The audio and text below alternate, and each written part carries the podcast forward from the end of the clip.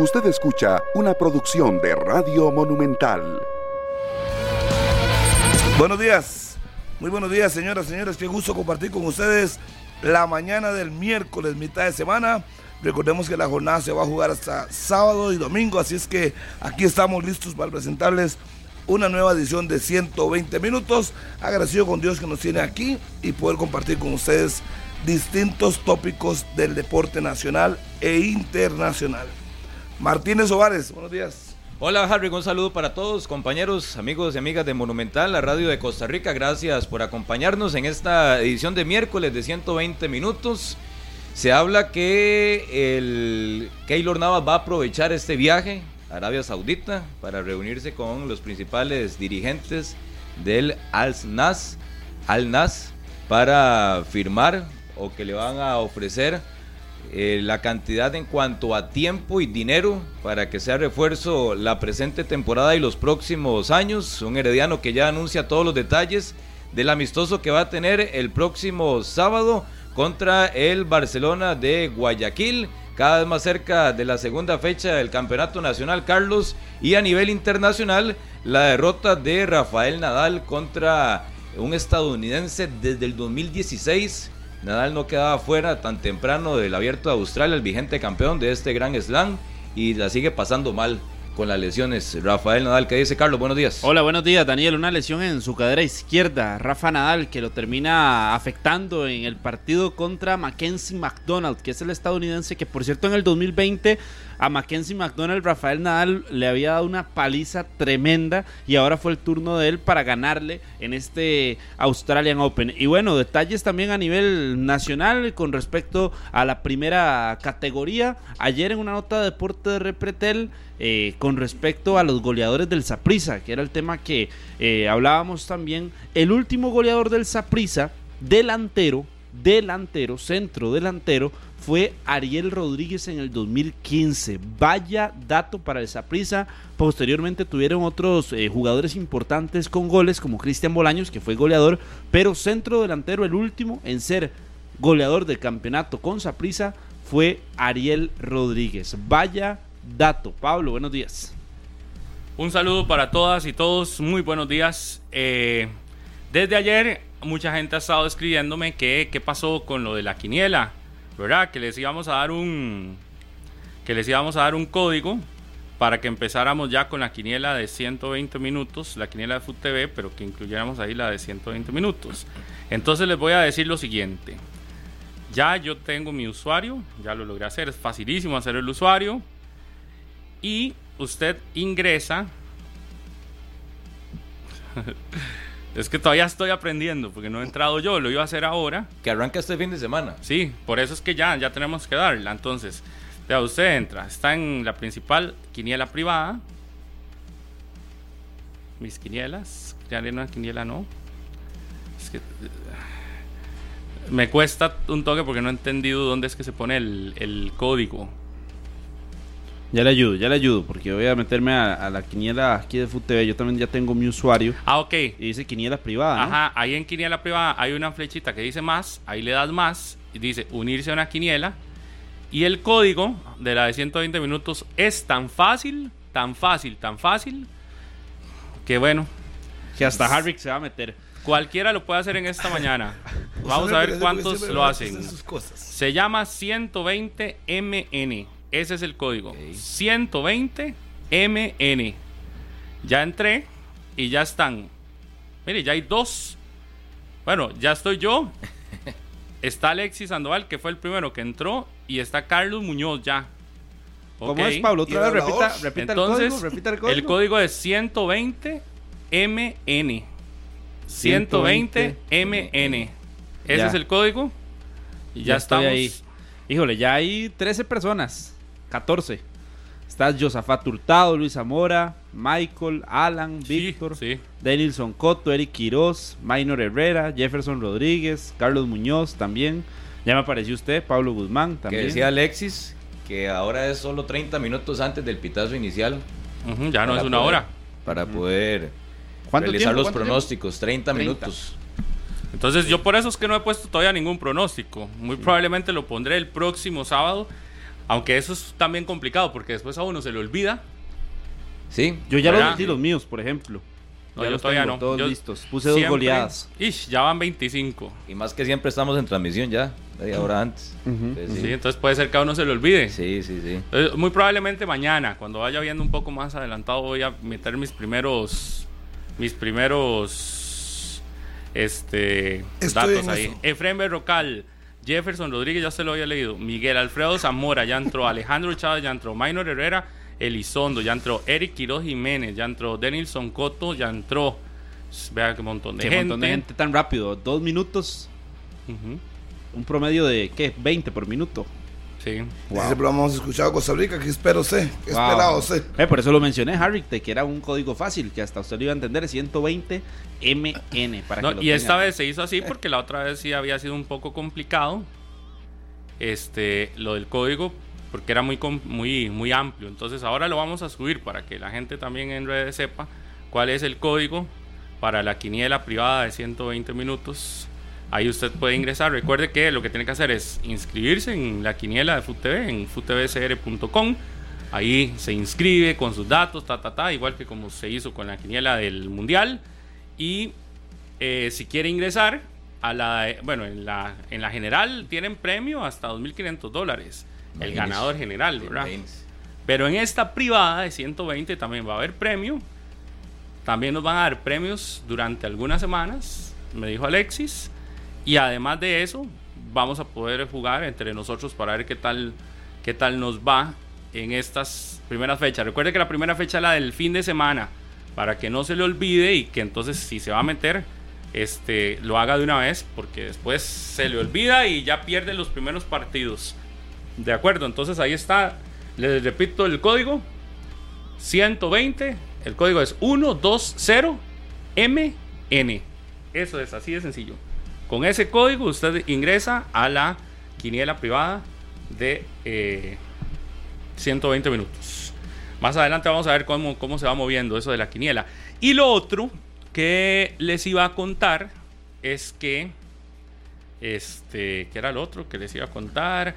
Eh, esto está también importante. Que este enero te cueste menos, Harry y compañeros, con los precios de descuento en productos seleccionados de Montecillos. Sí.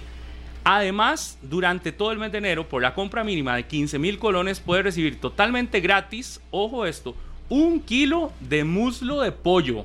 Si usted va y compra 15 mil colones en carnes, en Montecillos, se lleva un kilo de muslo de pollo gratis. La ubicación de Montecillos las puede buscar en centros de carnes de todo el país. En todo el país están en la página web o en el Facebook Montecillos. Facebook Montecillos. Ahí están las ubicaciones de donde puede encontrar las carnicerías. Esto es una oferta por tiempo limitado que aplica restricciones. Y usted, Montecillo, la experiencia del sabor, usted dice, o escuché hoy en 120 minutos que si compro 15 mil colones de carne me regalan un kilo de muslo de pollo gratis. Y le van a decir, claro, esa es la oferta, esa es la promoción para todos los fiebres de 120. Así que ya sabe, busque Montecillos en Facebook, ahí están todas las, eh, ¿cómo se llama? Todas las, eh, los, los sitios donde están los locales comerciales. Se lo digo temprano porque si tiene que ir a hacer almuerzo y tiene que comprar de una vez la carne de la semana, pues que vaya de una vez y aproveche, ¿verdad? Eh, 9 y 8, ahora sí, en la mañana. Eh, ¿Qué? ¿Qué? Bueno, ah, y otro paréntesis. Ahora más adelante vamos a hablar. Me encantó lo, eh, el proyecto de San Carlos que están haciendo en San Carlos, el Comité Cantonal de Deportes de San Carlos. Y más adelante van a ver la nota si no la han visto. Cómo están ayudándole a la gente que tiene sobrepeso. Y no solo le están ayudando con nutricionista y todo lo demás, que eso es muy importante, sino que los están motivando a hacer ejercicio, a hacer deporte. Y en San Carlos, que tienen esas ideas creativas, se crearon un campeonato que se llama Pesos Pesados. Ahora más adelante van a darse cuenta de qué se trata. Esos pesos pesados para que vean y tal vez en alguna comunidad se les ocurra otro o ya tengan otro y O ustedes nos dicen, sí, y, y nos interesa conocerlo para ir a ver lo que están haciendo sus comunidades, porque esto que nos contaban en el Comité Cantonal de Deportes de San Carlos, nos lo pasaron y dijimos, esto es digno de una nota porque es parte de ayudarle a la sociedad y al y, al, y, al y, a la gente a que haga ejercicio. Pero tal vez en alguna otra comunidad ustedes están haciendo, no sé, alguna actividad, algún evento que ustedes digan, y nos interesa que la gente sepa también qué estamos haciendo nosotros. Nada más nos escriben ahí en el Instagram, arroba Pablo Gus, me pueden mandar o a cualquiera de ustedes y nos lo, pas nos lo pasan para ir a conocer, para ir a, darle cobertura, para ir a hacer las notas, que son esas las que a mí me encantó ayer cuando vi la historia y ese montón de gente que le está poniendo, súper bien, ¿verdad? Ah, más adelante vamos a hablar de eso. Eh, e-, ese tema que da ahora a ustedes de, del, del, del goleo en el Saprisa. Del goleo en el Saprisa, este, ¿qué, qué, qué determinante eso es lo que único que refleja, lo determinante que han sido otros puestos, ¿verdad? En el Deportivo Saprissa. Eh, si, usted no tiene, eh, ¿cómo se llama? Eh, un goleador nato, ha logrado salir con avante hasta siendo campeón, porque desde el 2015 para acá no tiene un delantero 9 goleador. Y aún así, ¿cuántas veces ha sido campeón Saprissa? Sin necesidad de tenerlo. Desde el 2015 a la fecha tiene cinco títulos, si no me equivoco. Por ahí. Por eso, es decir. porque en el 2015 alcanzan la 31. Sí, y ahora que es tienen 37. Es delantero goleador. Delantero, centro. Sí, para que, se, para que quede bastante claro. Delantero, centro, goleador. Sí. Porque muchos dirán que estuvo Cristian Bolaños. Que Cristian Bolaños creo que hace más de 20 goles. 18, goles, si no me equivoco. 19 goles. Fue en el 2017, 18. No, en el 2020. Sí, con Centeno que ese fue el último gran referente o protagonista en la tabla de anotadores en un Saprisa que también históricamente ha sido referente o ha sido notorio que en su historia, en los 80s, en los 90s, en los 2000, siempre ha tenido gente muy pesada adelante, muy, muy pesada, con refuerzos, contrataciones, delanteros titulares pero que en la última época, al igual que en muchos equipos, y que ha sido una de las problemáticas a nivel del fútbol base, de liga menor, de selecciones menores, de otros equipos en la máxima categoría, comprar o construir un goleador cuesta mucho, es muy difícil.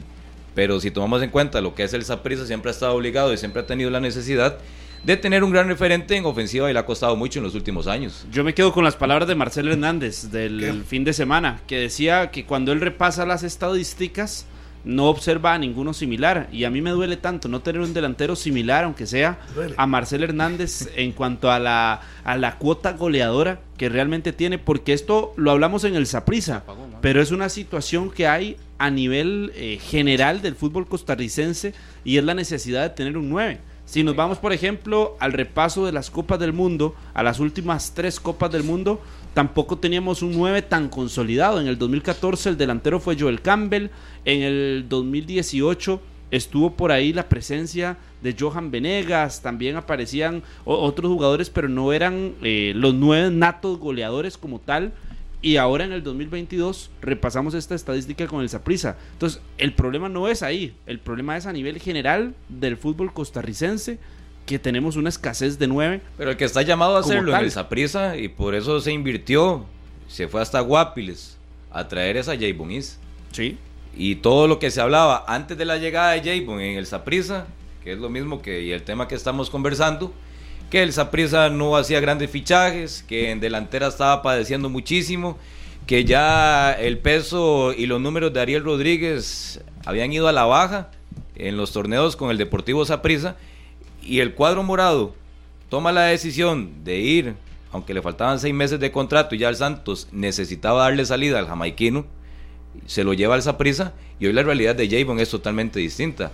Es suplente, no tiene el protagonismo ni el peso indicado en la ofensiva del Saprisa, pero si tomamos en cuenta cuál ha sido la apuesta o cuál fue la apuesta del Saprisa en el último año y medio o en el último año fue Jayboom. En el último semestre. Y Jayboom hoy no está cumpliendo.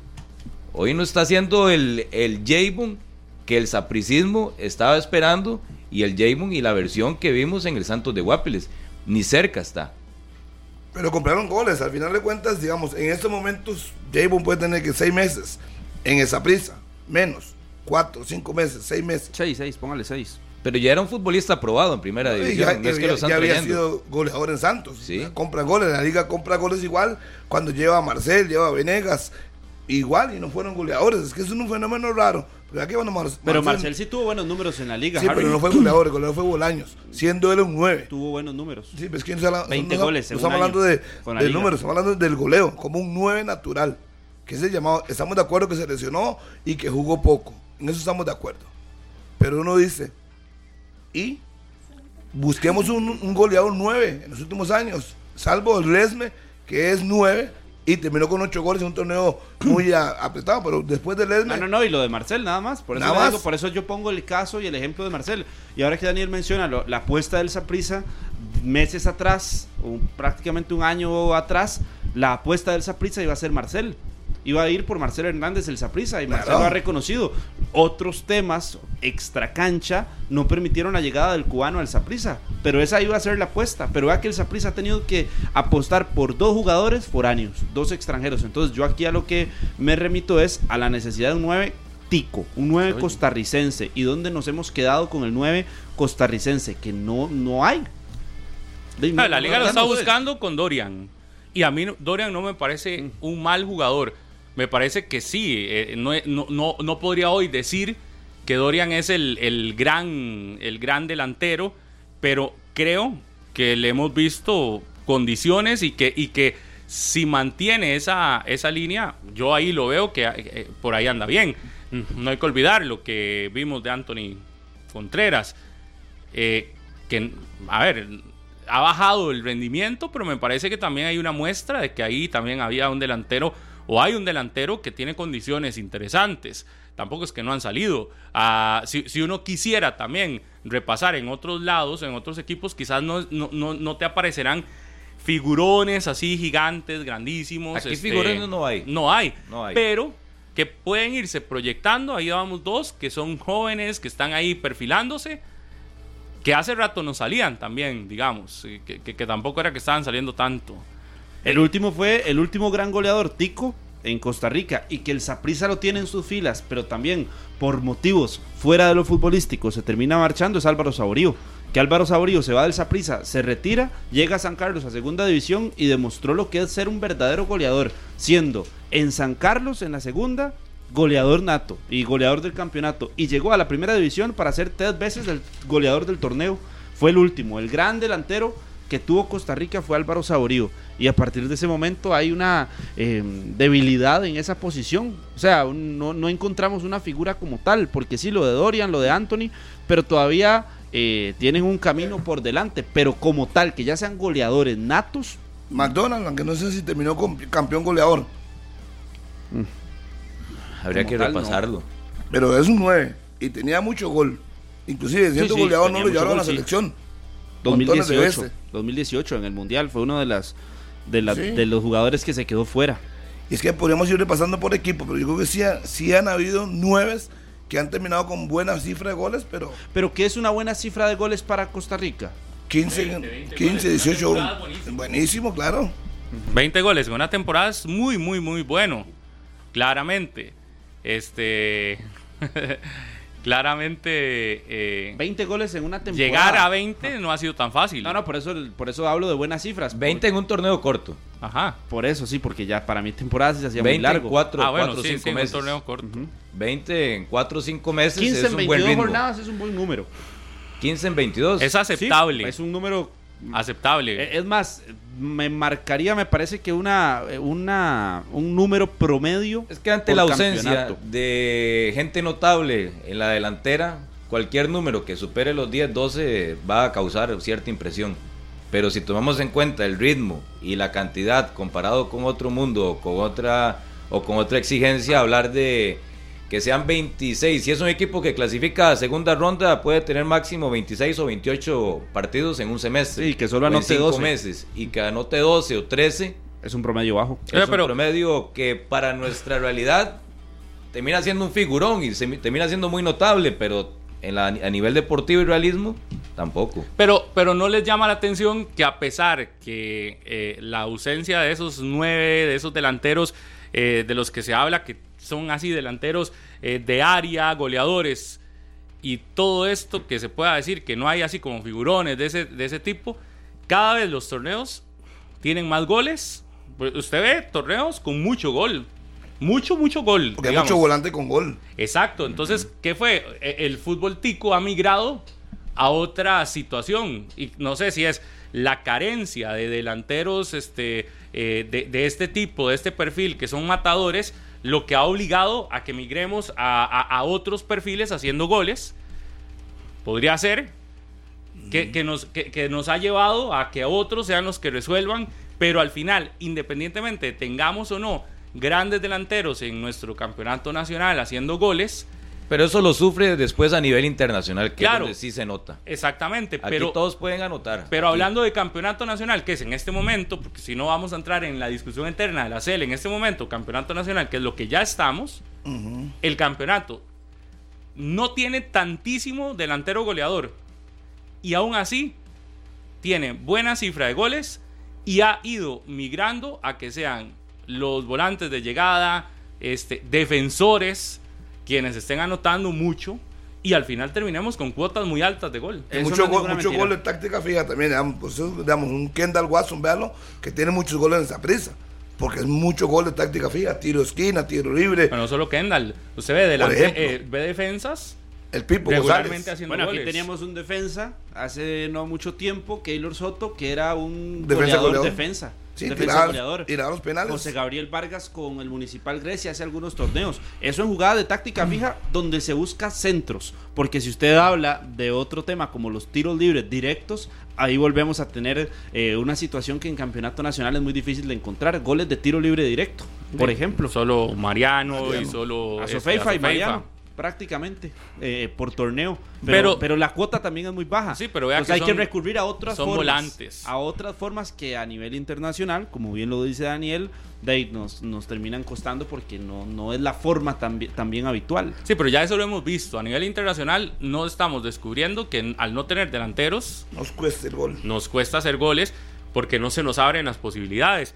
Y aquí hay un trabajo que tiene que buscarse eh, solventar. Lo que pasa es que el campeonato sí te alcanza. En el campeonato, si bien hace falta Es que tiene el movimiento delanteros, y, y vea usted que los equipos andan. Hoy, hoy, para hoy al mediodía, en Noticias Repretel, llevamos una nota de cuánto están eh, o cuánto buscaron en este torneo los equipos delanteros. Fue un movimiento de, de jugadores de. No solo delanteros, de jugadores de. En ofensiva. En ofensiva. Pero está la división de tema de jugadores ofensivos, hay un número y hay otro número de Delanteros. delanteros. Sí, como sí. tal, centro delanteros, hay un número importante de movimientos. También, pero la, la muestra que queríamos ver con la nota es que los equipos han buscado más reforzarse del medio campo hacia adelante que quizás atrás. Es decir, el, la, el mayor, la mayor cantidad de movimientos para este torneo se da en, ese, en, en esas líneas. Y para que nos demos una idea, solo la jornada 1, con la cantidad de goles que tuvo, el dato es Solo dos defensas anotaron, hubo 22 goles y fue el segundo torneo en la historia del fútbol costarricense, según Gerardo Cotocover, que más goles se anotaron en una jornada inaugural. Entonces- 22. Por eso es que yo digo que el tema no es, no es así alea- aleatorio, es que es un tema, vea, se están moviendo hacia adelante, tal vez no, son, no con centros delanteros y demás. Tam- tal vez no es que tenemos los goleadores así natos, pero aún así, esta primera jornada terminamos siendo la segunda primera jornada con más goles. ¿Ves? Es un, es un dato que refleja Que el torneo- ha variado la forma en la que se hacen goles Sí. y quiénes hacen los goles. En el Y, y fútbol vea lo que los 22 goles, si no me equivoco, hacía memoria, Daniel Quiroz, Marcel y Lesme, centros delanteros que No, no, marcaron. no, por eso el dato de que solo dos defensores marcaron en la jornada. No, no, lo que me jornada, que digo yo. lo que estamos hablando de- del dos, nueve. El, el de colombiano nueve. Zúñiga de Pérez de León, delantero también. Johan Menegas anotó. Pero no es Venegas. nueve, Dorian nueve, nueve. Rodríguez. No, pero anotó. Johan jugó como nueve el, el, Sí. el sábado. Y Dorian anotó también. Y Dorian estaba de nueve cuando anotó. Cuando entró. Sí, sí, sí. Y Sí. cuando anotó Pero de 22, 5. cinco. 5. No, bueno, Brian Vega en Sporting anotó también. Eh, me parece que Martínez, el, colo- el mexicano de, de Sporting, también anotó. Y el, Ahí y el, es de, otro delantón, dos delanteros y el más. de y el de Pérez León es delantero. Sí, sí, el. El colombiano. Sí, sí, eso ya lo habíamos Ya lo he contabilizado. contado, sí, está entre los 5. Pero estamos hablando de que Y ya Starling no entra en esa lista. Claro, El- Starling es el delantero Es de ese equipo. mm, Sí, sí. Más, más falso, nueve. Por Nueve, posición, nueve, no. por posición como estuvieron en la cancha. Ajá. Ah, pero- Nueve, es nueve.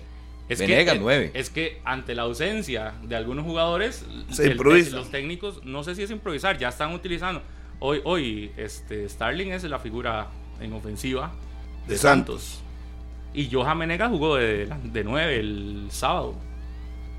Aquí tenemos a muchos jugadores que por posición se les llama centro delanteros y hay que tener mucho cuidado también a la hora cuando se les dice o se les llama goleadores. Porque una cosa es ser delantero o centro delantero y estar en esa función en los partidos y otra cosa es que sean goleadores.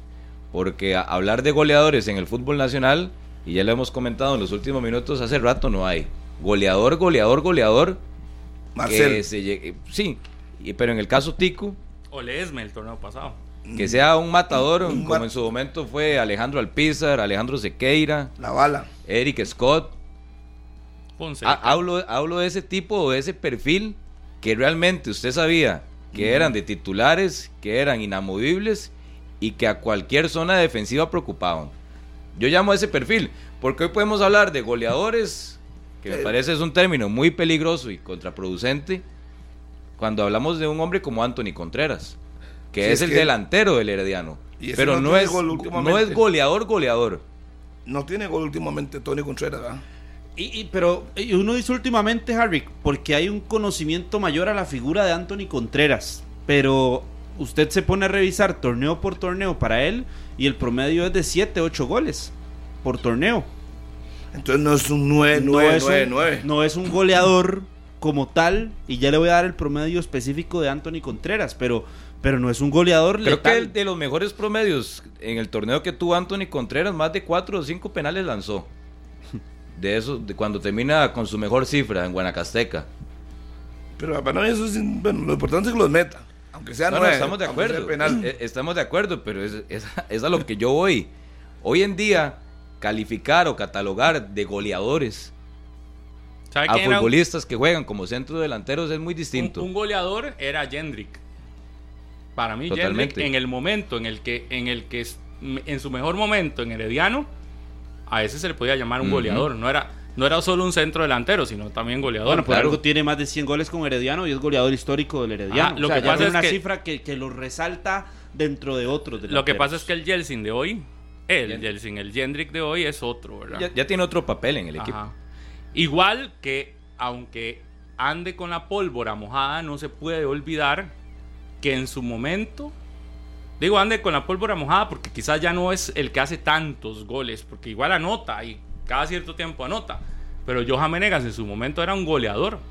Y, y- y yo creo que aún hoy uno puede decirle que es un goleador que eso sí, ya no está haciendo tantos goles. Pero en su momento Johan Menegas, en su mejor momento, era de los hombres que más anotaban en el fútbol nacional. Ujú. Hoy, hoy, ha, hoy ha disminuido el caudal de goles que logra, ¿verdad? Pero no se puede obviar el tema de que Venegas sí había sido...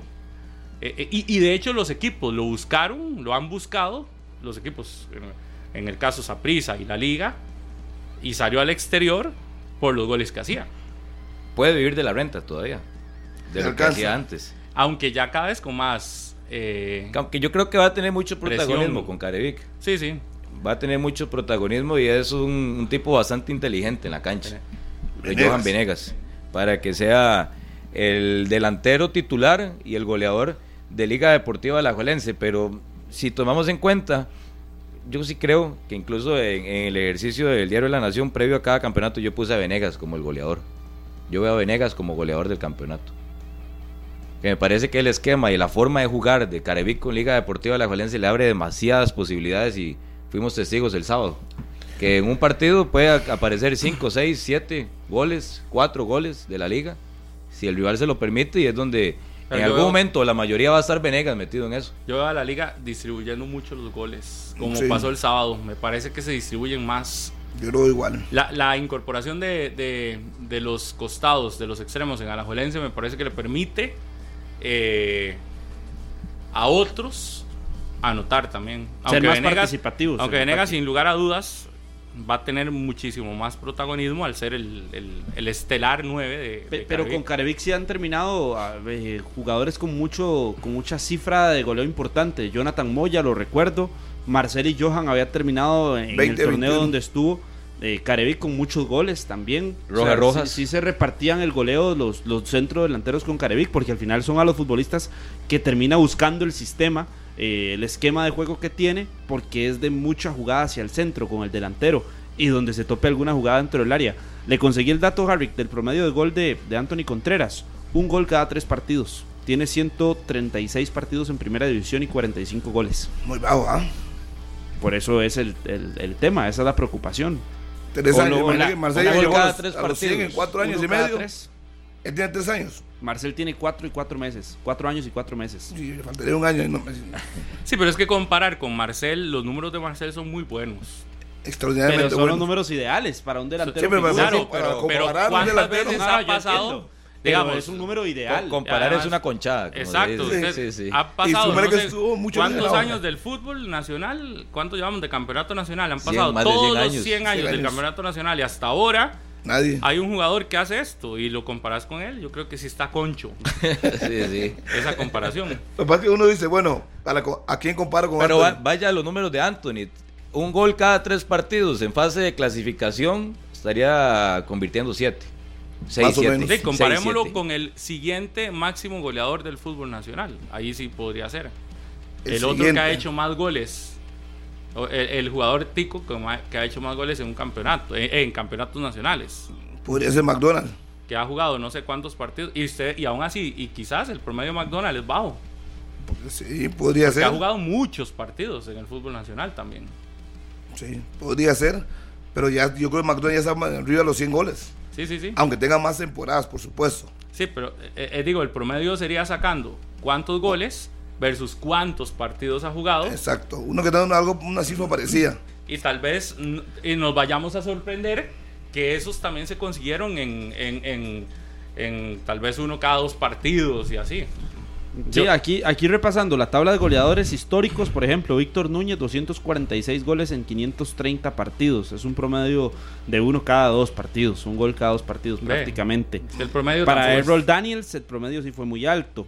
Es el promedio más alto, 0.81. Eso quiere decir que un gol cada Casi. partido prácticamente. 196 Ajá. goles en 242. claramente con un fútbol distinto y en una, en una época muy diferente, ¿verdad?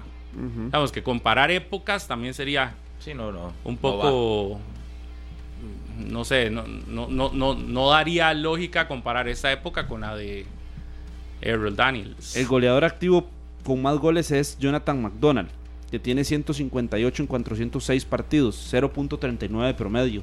El de Anthony ¿Cuánto es? 0.39 el promedio de Eh, Jonathan ¿son McDonald. cuántos goles? 158 en 406 partidos. El promedio es 0.39.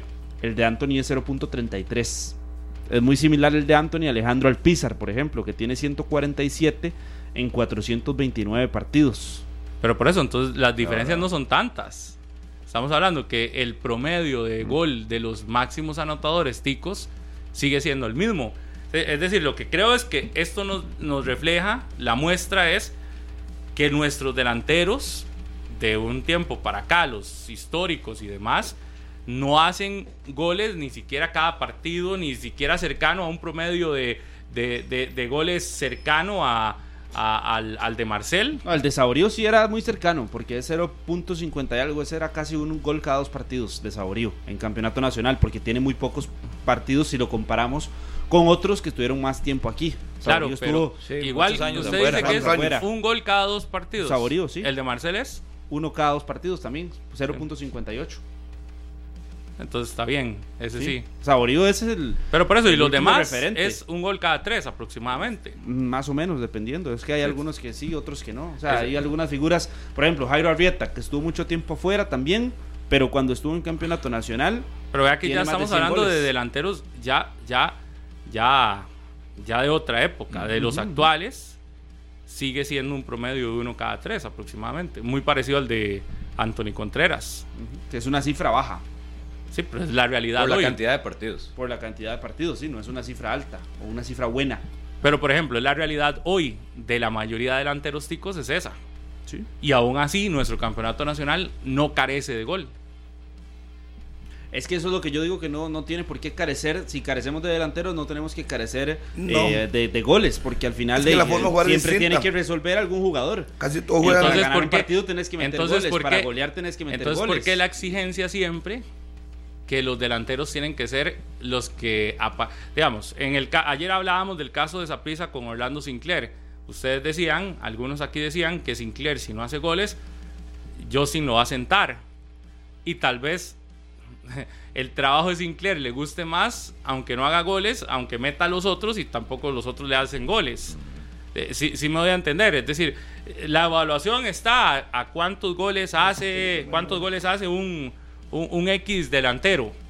Estamos de acuerdo que son contratados para hacer goles y demás, pero si estamos revisando que en nuestro campeonato quizás los delanteros no están, no están siendo los llamados a eso. O sea, usted dice que aceptemos nuestra realidad porque tenemos gol en el campeonato, en otras palabras, para ponerlo así. De que No. no, porque para mí sí debería. mm, No sé si es aceptar la realidad. Para mí sí debería convertirse en prioridad buscar un centro delantero que se vuelva referente dentro del área. Para Para, mí no cualquier es- equipo rival, Pero es que durante la no- es que eliminatoria, an- para tenerlo en selección. Pero es que antes Porque equipos- también es necesario. Cada equipo tiene es que su antes- realidad. Exacto, antes cada equipo jugaba para una persona en especial, no un delantero. Ahora no. Ahora vea que los grandes juegan con gente por fuera y meten goles. No juegan para eh, Se, Sinclair, se por puede algo. decir que en el fútbol costarricense usted es centro delantero y no tiene gol, pero va a jugar. Sí, porque abre espacio, Por le lo que abre estamos espacio a los hablando, otros, exactamente. Y en el caso de sistema. Sinclair, en el caso de Sinclair, si el Saprissa sigue ganando y Sinclair a la fecha 11 tiene un gol, Un gol y sigue o no tiene ni un solo gol, pero el Saprissa está ganando, va a seguir de Sí, titular. porque yo sin verdad que Sinclair le abre espacio, sacó al defensa y entró. Es que eso es, es- a es eso es a lo que yo me refiero. No es que acepte, no es, no es que nos quedemos cruzados de brazos y aceptemos, es entender cuál es, eh, qué, a qué se ha- cómo se ha modificado el fútbol costarricense. El fútbol tico tiene una particularidad, no sé cuántos otros estarán igual que nosotros, que los goles no están viniendo de los centrodelanteros. Pero eso de los delanteros, Pablo, sí le resta un poco de espectáculo y de atractivo al campeonato y al torneo. Porque a la hora de analizar o el aficionado pensar realmente si va a comprar un boleto va a ir al estadio el próximo fin de semana, el sábado o el domingo, o en un campeonato de 22 fechas, va a ser todavía más atractivo saber que en Alajuelense o en Saprissa hay un futbolista que la está rompiendo y que está luchando con dos más o tres más por ser el goleador del campeonato y que usted va a ir al estadio a observar cómo la gran figura en ofensiva de tal equipo, para no poner un nombre, está en modo leyenda, en modo figura. Y han Claro, Yo, yo eso así, pero relativo, porque Claro, por ejemplo, por el, eso. morado, el Morado llega al estadio y quiere que su equipo gane 3-0. Pero no cree que sería todavía más atractivo para el sapricismo Es que nunca ir al estadio. No, sí. y saber que tiene un hombre adelante un momento que era- las está metiendo todas. De ahí sí, es como para, Bueno, el, para, para- antes, para el aficionado digamos- brumoso ir al Fello Mesa, que es yo Es la única excepción. A, a- Daniel. Es la única es, excepción. es la garantía de que vas a ir a ver a Marcel y que es una figura. O sea, Herediano, por ejemplo, un ejemplo, Herediano. Aquí un la cual es el 9 Herediano. Anthony Contreras. No, van a ir a ver a Gerson Torres que desborde, que ponga Mm, pase gol. no- pero no Eh, es tan atractivo. otro. Pero no es tan atractivo. Que, y van a ir a ver a Anthony Contreras. Con la sequía que tiene. Pero es que Ejemplo. lo atractivo es si ganan. Exacto. ¿Y Es por que, cuánto? por ejemplo, yo, no sé si, si el campeonato eh, necesitará ese, eh, o cada equipo necesitará ese delantero goleador para que atraiga a la gente. Voy.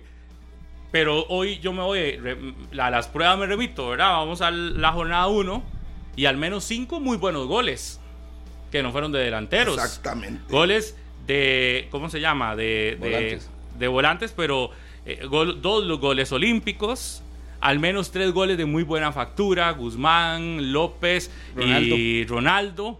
Y usted termina diciendo, "Di, no hizo falta tener un, un super delantero cada equipo para contar en la jornada 1 con muchos goles y con espectáculo también en la calidad de esos. Entonces sí, es relativo. Quizás sería lo mejor que cada equipo tenga una figura, una estrella a la que vas y, va- y ves. Pero por ejemplo, esa prisa hoy no necesita esa estrella en delantera cuando tiene a Mariano, que ya por sí solo Mariano es un espectáculo para los morados y además que le asegura gol. De Ahí alguna manera. que- claro. Entonces ahí, ahí Pero está no la siempre, figura. no siempre. Pero por lo menos, y si no lo hace, mm, tiene pase de gol, tiene incidencia. De igual Siempre. que el Manudo hoy va al estadio y ve a un Celso siendo figura. Quizás sin gol. Bueno, pero el Manudo a través de las redes sociales solicitaba la contratación del Edme. Porque estaban eh, con los ojos abiertos ante un delantero que No, había. pero en redes sociales pueden pedir hasta meses. No, no, no. Por eso, pero Sí, voy, a- voy al punto de, de la necesidad que para los aficionados existía en un centro delantero Sí, en la figura vaya de un, hoy- de un goleador. Como Terminó tal. la jornada 1, la liga hizo 5 goles, no tiene al Edme y pregúntele si todavía creen que el No, no. es urgente. Yo, yo estoy de acuerdo y no, no, no tanto recalcarlo como urgencia, sino la necesidad de un 9 goleador y de un 9 que generaba algo diferente, que marcaba diferencia o que marcó por lo menos diferencia el torneo anterior. Ahí es donde yo me doy cuenta de que si el aficionado siempre le gusta tener un jugador así. Pero es que no es solo que le gusta al aficionado, es que también para los equipos es una necesidad. Pero para el aficionado a la Juarense hoy sería más importante que le dieran más minutos a, a Dorian Rodríguez y ser de la cantera y hacerlo figura, hacerlo se los den goleador. si se los gana. A ver, yo sí vería eso, que la gente que en lugar de Alesme, que aunque es, es grande y meta goles, uno de la, de la cantera. Sí, y ponerlo y ponerlo y ponerlo. El momento en el que se estaba pidiendo tanto al Edme era antes de iniciar el campeonato. Exacto. Inicias el campeonato en el primer partido, hace 5 goles y ya te deja otra idea el equipo. No, no digo que ya se resuelto, pero ya por lo menos en la primera jornada Exacto. te refleja que hay capacidad para que otros anoten. Habrá que ver cuál es la reacción de la liga en los próximos partidos, porque está claro que no va a meter 5 en todos los juegos. Pero usted como equipo tiene que generar expectativa y emoción. ¿Qué es la, ¿Cuál es la emoción o la expectativa hoy del aficionado de la liga para ir el sábado contra San Carlos? Que va a golear. ¿Qué versión ofensiva va a haber de la liga? Si le metió 5 al Santos en condición de visita, entonces eh, ahora en el Morera Soto, Van a decir mínimo en la catedral, como le dicen los liguistas, ¿cuál es la expectativa? ¿Y a qué va el aficionado de la liga el sábado? De a ver, A un equipo, equipo, a ver un equipo que se le vaya encima a San Carlos. Claro. y ver cuántos goles logra meter. Y si Venegas va a seguir con, con ese ritmo. O si y Góndola, sido Góndola la o Carlos. Mora. A eso es la necesidad y lo que crea la expectativa en el aficionado de la liga. ¿Cuál es lo que crea la expectativa hoy en el aficionado del Saprissa además del título? En ofensiva, si va en Mariano. Mariano y. Álvaro Zamora. Mariano, sí. Porque es mentira que hoy el aficionado del Saprissa está esperando el próximo juego en casa o ir el domingo a Guadalupe para ir a ver a Orlando Sinclair. Con todo respeto. No es eso. Va a ir a ver a Mariano, va a ir a ver a Álvaro Zamora A Guzmán. y todavía la expectativa que genera el título 37 del Saprissa, que es el tema que antes planteaba. Hoy el aficionado del Herediano, ¿a quién va a ver? ¿O qué espera el aficionado del Herediano el próximo lunes? Que juega contra, no, el- el- la siguiente fecha del campeonato, porque no juega el fin de semana. Y que gane. Pero no, no está esa expectativa grande o centrada en qué espera el aficionado Herediano hoy en día. De Gerson Torres, un partido sí, otro no. De Anthony Contreras, con ese ritmo goleador o ese corte estadístico. Por eso es que menciono que cada equipo debe ser consciente y crear una expectativa Pero yo creo que y la una expectativa necesidad es- de que el aficionado realmente gane. quiera ir a ver a su equipo por algo, no solo por ganar, sino por otras situaciones que el mismo equipo vaya generando con el pasar de la fecha. Pero valor- yo sí un creo que la expectativa puede ser, puede ser el recién eh, llegado, ¿Quién? Josimar Méndez. No, no, no, no. no Para mí, no. duro. Ojo. No, pero, pero Pablo, no Pero llega puede a ser una generar esa expectativa- expectativa de figura o llegar a esa expectativa de que te va No a cambiar estoy- un es partido, de que nadie a está diciendo, en el juego. nadie está No, diciendo que es la figura ni nada. Lo que sí puedo decir es que puede haber una expectativa, porque lo que vimos de Josimar Méndez en Santos era bueno. E imagínate cuánto podría aportar Josimar Méndez con un equipo que tiene más, eh, eh, más gente que le acompañe y que quizás pueda generar hasta más llegadas de, de- gol. Si Josimar con el Santos hacía una buena cantidad de goles y el Santos no te producía quizás tanto en el ataque como te puede producir Herediano, yo creo que sí puede haber una expectativa alta sobre lo que puede aportarle Méndez a este equipo florense. A ver, ¿cómo, cómo reacciona un equipo ya que lucha por título? Y lo otro, ¿cómo reacciona en un equipo que te genera más? Sí, pero no, no, no es la expectativa que, que Daniel habla, Pablo. Jamás. No, No, le llega. Es que nadie está hablando de expectativa- ese- de ese tipo de expectativa. como tal de una figura no la Pero es representa. que Herediano no ha ocupado esa No expectativa ni representa para ser. Méndez. Herediano no ha ocupado una gran figura ni para ser campeón, Porque ha logrado títulos, ha logrado estar en finales. Y en los últimos años, dígame, ¿cuál ha sido la figuro, el figurón? Me parece que ha sido más una, un, un conjunto que una gran figura. Pero es que la esencia, además de Herediano, es diferente. Porque Herediano ha sido Por eso, un equipo pero que no se acostumbra a- tampoco aquí se cae el a argumento ser de el que- equipo más fuerte de fase regular y termina llegando Pero- a las pero instancias yo no lo se con cae títulos. el argumento de Pero que es el el, hecho- el Herediano ocupe algo así extraordinario para... lo que al final la gente quiere es títulos. O, o- o intentar el título. El Herediano desde los últimos años el que más llega a finales. Sin tener... Grandes figuras. Por eso, pero ¿cuál es el valor agregado que tiene el Herediano, por ejemplo, en, cancha? El título, las No, llegadas no, a no, no, finales. Yo no lo planteaba en títulos el tema. Yo lo planteaba en que cada fin de semana a qué o qué espera el aficionado de su equipo. Ya mencionaba lo de la liga, lo del Saprissa, lo del Cartaginés es clarísimo con Marcel. Que además de Marcel, yo le agregaría a Ronaldo. Cuando Ronaldo llega con ganas de jugar, da gusto verlo al 10 del Cartaginés. Pero en el Herediano, igual van a salir los heredianos diciendo, sí, Gerson y Rocha y Anthony Contreras. Pero si lo medimos realmente, por nosotros que estamos metidos en esto cada fin de semana, el- el- esta jornada 2, si usted lo ponen a elegir entre ver al Herediano o ver al Cartaginés, ¿usted a quién elige?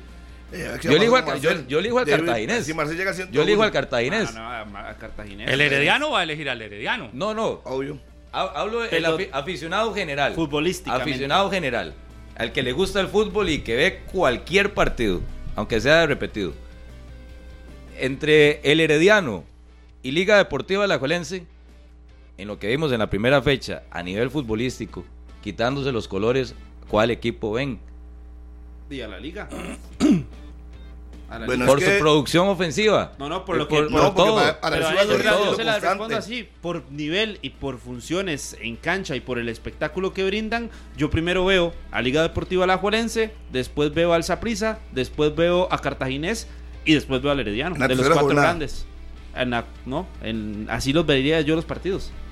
Por, por orden de interés. No, por pues lo que que, generan digamos, en cancha esa jornada no juega, pero por Por ejemplo, orden va a San Carlos sería la y Liga gana Cartaginés 3-0, Cambia, inmediatamente cambia. Herediano no juega esta, jornada 2. Pero por ejemplo, la jornada 3 va a San Carlos y le gana 4-0. Me sigue generando mayor expectativa ver a, a la liga. Por lo que Habría que cancha. ver, es que también depende mucho los goles que haga, quién nos metió, cómo los hizo, es que eso es muy relativo. Aquí el liguista hoy está entusiasmado por lo que vio, pero quiere ver si en su casa va a ser igual. Porque yo el sábado espero un San Carlos metido atrás Y por, eso esperando. es, y por eso es que van a ir al estadio, ¿no? A ver si no lo mismo siempre.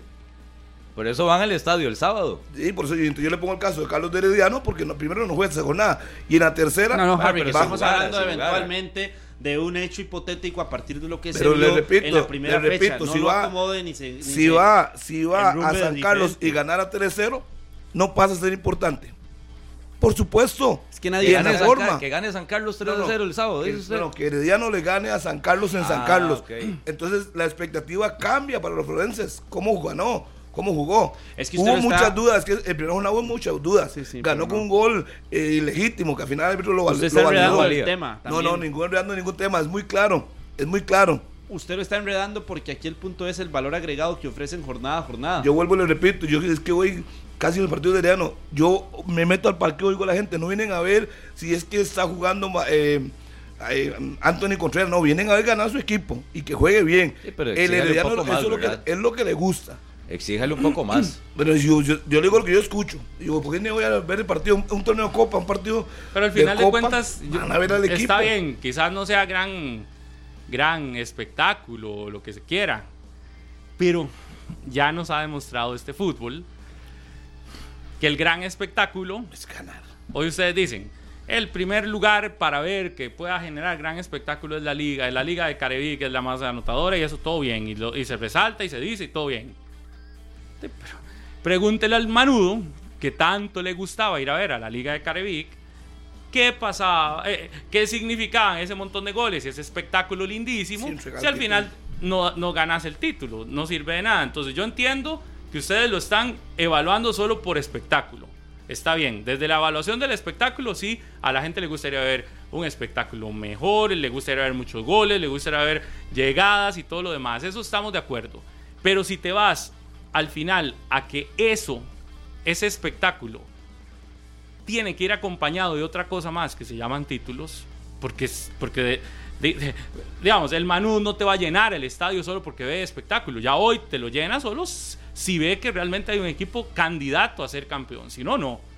Y realmente candidato no es cuando lo vea a ser campeón. El sábado cuando íbamos, eh, veníamos de camino de Guapiles, nos topamos a, aficionados liguistas que andaban en el, en el Eval y nos decían lo mismo. Es que ya uno ni se ilusiona por el resultado, porque ya sabe lo que pasa. Igual, y venimos al estadio porque, porque queremos más los colores que el equipo y demás. Pero así son pocos. Usted le pregunta al, aficionado liguista, puede tener un súper espectáculo que hoy el liguista lo único que quiere es título. Exacto. Más allá del show. ¿Qué pasa con nosotros? Si te están dando títulos, si te están dando finales, si te están dando posibilidad de celebrar, hoy en el Saprissa no se preocupan si les dan show o no. Eh, obvio, van a ser exigentes. Y si ven un partido que medio, la más exigente, medio no les gusta, les van a ser exigentes y todo. Pero estarán felices y al final terminan con el título. Y creo que la muestra es que, que por eso es que este campeonato es, es así. Al no tener delanteros, goleadores y demás, eh, tampoco esperas eh, grandes goleadas. En ese torneo es muy difícil que veamos grandes goleadas.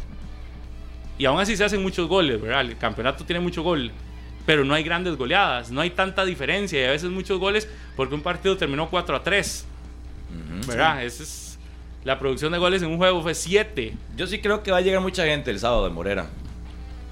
Puede ser, sí. Más del promedio que con Rudé y Coito. No, porque es una liga que gusta, porque, ahí es una liga que gusta, ahí sí. exactamente, porque lo que se vio en la primera fecha y hemos visto que el liguismo, que es lo mejor que tiene la liga, es su afición el sábado estoy casi seguro que el promedio de aficionados en la etapa de Coito de Rudé con la de Carevic ahora en este, en este segundo periodo lo va a aumentar. Y el sábado va a ser la primera muestra. Ya les, dio, ya les dio la invitación, estamos de acuerdo. Pero obviamente van a ser muy exigentes. puede ser que lleguen No, no, no, eso no quita la exigencia, Harry. Pero lo que, pero el gusto de querer comprar una entrada, de ir al estadio, de hacer el sacrificio de ir al estadio para alguna gente, aparece ahora más cuando hay una liga que te juega algo diferente, que te da un espectáculo diferente, que anota, que busca ir en ofensiva. No una liga que mete un gol y que se echa para atrás a buscar pero eh, cómo sostener un resultado. que no te da títulos. Cómo sostener un resultado. Eso lo ocupa un equipo que no te da títulos. Bueno, pero es, la, realidad de la liga hoy en día. Los equipos que te dan títulos, con los títulos, llenan estadios. Pero hoy, el liguista, Pablo, puede estar además de ilusionado por lo que vio el sábado en Guapiles que ¿Cuándo fue la última vez que estuvo cerca de un título hablando de técnico? Sí, con Carevic. Con Carevic. Entonces ya Carevic sabe un poco la fórmula, sabe la fórmula, el estilo, la idea que tiene o debe implementar en el campeonato nacional para estar cerca de celebrar, que es lo que todos están pidiendo en la liga. Pero si usted hoy le pregunta a los liguistas cuál partido o cuáles semanas han disfrutado más de la última época, le van a decir que esta. Porque con Rudé, además de las decepciones, era un equipo soso, un equipo con falto de color, un equipo discreto y a la baja. Con Coito también. Ni la etapa de Luis Antonio Marín, que fue un flash, algo rapidísimo, que no se puede realmente ni contabilizar. No, no, no, tiene una, no se le puede medir. Pero de los últimos técnicos, hoy el liguismo, que además de estar golpeado, la ilusión no la pierde, ahora la volvió a aumentar con Carevic. Y el sábado van a ir al estadio, van a seguir apoyando a la liga y deben estar más ilusionados que antes, porque tienen al técnico que a pesar de que salió mal en la primera etapa, fue el que lo llevó al título, que han sido muy pocos y que ya es un aspecto que hemos hablado muchísimo, pero el único técnico que de cierta forma encontró la fórmula para celebrar en Alajuela ha sido Carevic, lo tienen, regresó y en la primera fecha goleó de yo no sé qué más están esperando. Para la realidad y para el inicio de la fase de clasificación. Yo no ya las semifinales y la fase final ya, habrá tiempo para comentar, pero de momento lo que tienen que hacer es exigir y disfrutar lo que están haciendo en el campeonato. Que, yo no le llamaría a eso una ilusión como tal, le llamaría gusto. Nuevamente el aficionado se siente a gusto con el equipo que tiene, a partir de la primera fecha o a partir de lo que se hizo en pretemporada y a partir de la llegada de Carevic, pero yo le llamaría gusto, que el aficionado diga, me siento bien con lo que veo, me siento bien con lo que tengo. Ya después usted se ilusiona, Ya después usted dice, sí, este equipo está para pelear el título. Hay que, darle, hay que darle más chance todavía al torneo para eso. Pero que usted por lo menos sienta gusto ya es algo que abre los ojos para ir al estadio, que abre los ojos para ver los partidos. Como diría usted, hipotéticamente, si ponen Oscar Ramírez, ¿usted que no llegan al estadio? Y todo el mundo sabe cómo va a jugar. También porque hay gusto, porque hay gusto, pero no tiene, no, no, la palabra gusto no tiene que No, ir pero ese ejemplo no va pegada tampoco. a, a la palabra Claro. ilusión. Para mí es gusto primero. Yo, a mí me gusta verlo. Ya después me ilusiono. Como en una relación. Usted primero Mm. le gusta a la persona y ya después se ilusiona. Pero primero lo que hay con este equipo es gusto.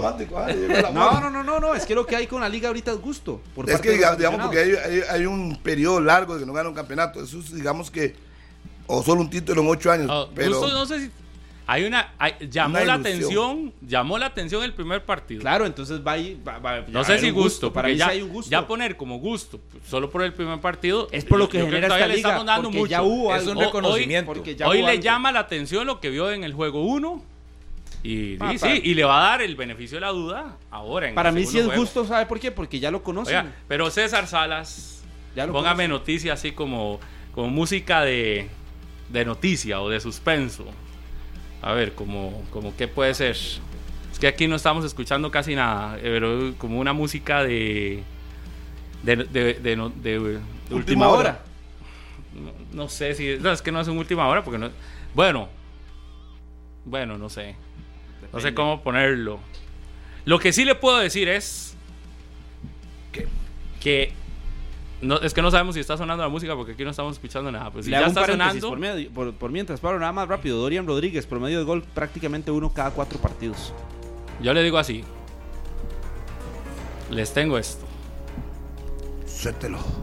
Mucho suspenso. Esta en 120 minutos. No se puede despegar de 120 minutos. Estás a prisa buscando un jugador en defensa. No le voy a decir más. Conversamos con él. Hoy realmente lo está buscando el Saprisa. Realmente hay acercamiento con el Saprisa. Más adelante, Estefan Monge nos contará quién es, qué dijo, qué posibilidades hay o no. ¿Será que el Saprissa antes del 31 de enero presenta defensa? Sí, yo sé quién es. pero no lo Pausa y volvemos.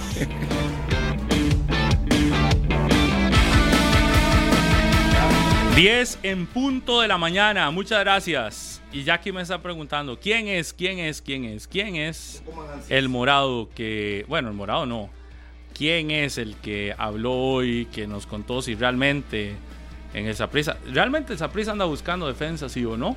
Es la pregunta. ¿Realmente está buscando eh, un jugador que está en Costa Rica, sí o no? I don't ¿Qué know. dijo el jugador? Más adelante. Bueno, más adelante le vamos a decir qué pasó con ese No se jugador. puede despegar de 120 minutos. Y vamos a escuchar un extracto de lo que dijo el jugador.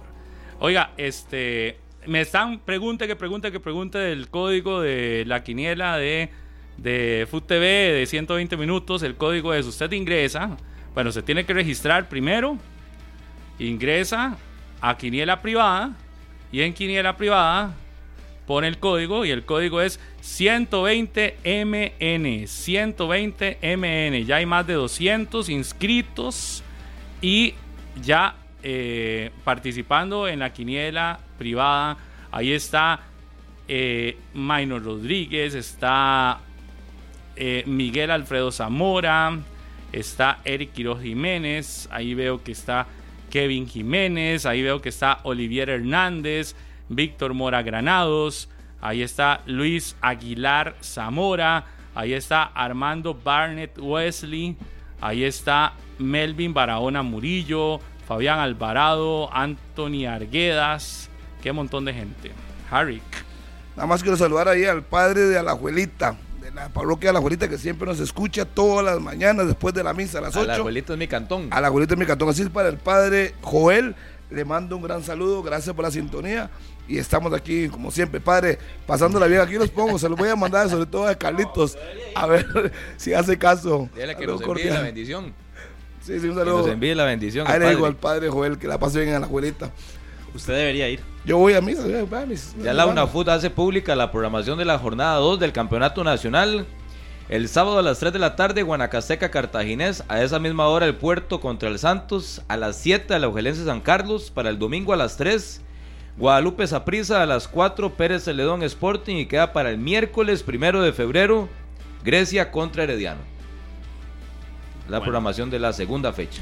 Oiga, que, que de verdad este es el programa de los fiebres. Ahí me están inscribiendo un montón de fiebres que ya se inscribieron, que ya están en la quiniela. Este, y aquí hay otros, por ejemplo, Pablo me escribe en ese momento. Pablo, ¿puedes volver a repetir lo de la quiniela, porfa, para unirme? Es que lo escuché tarde. El código es 120MN. Ese es el código, Pablo. 120MN. Ahí está. Juan Araya me dijo, ya, ya estoy, ya me uní. Dice César Picado, vamos a esperar, Pablito, todavía no sabemos qué va a pasar al final. El fútbol es resultadista, es el que nos tiene más a ni- eh, mal a nivel internacional, dice César Picado, saludos. Y dice que él va el sábado para el estadio a ver a la liga. Dice Saca que no le funciona entrar. La, hay- tiene que dar Tiene chance. ¿verdad? Primero tiene que registrarse. Si no se ha registrado, no va a poder entrar.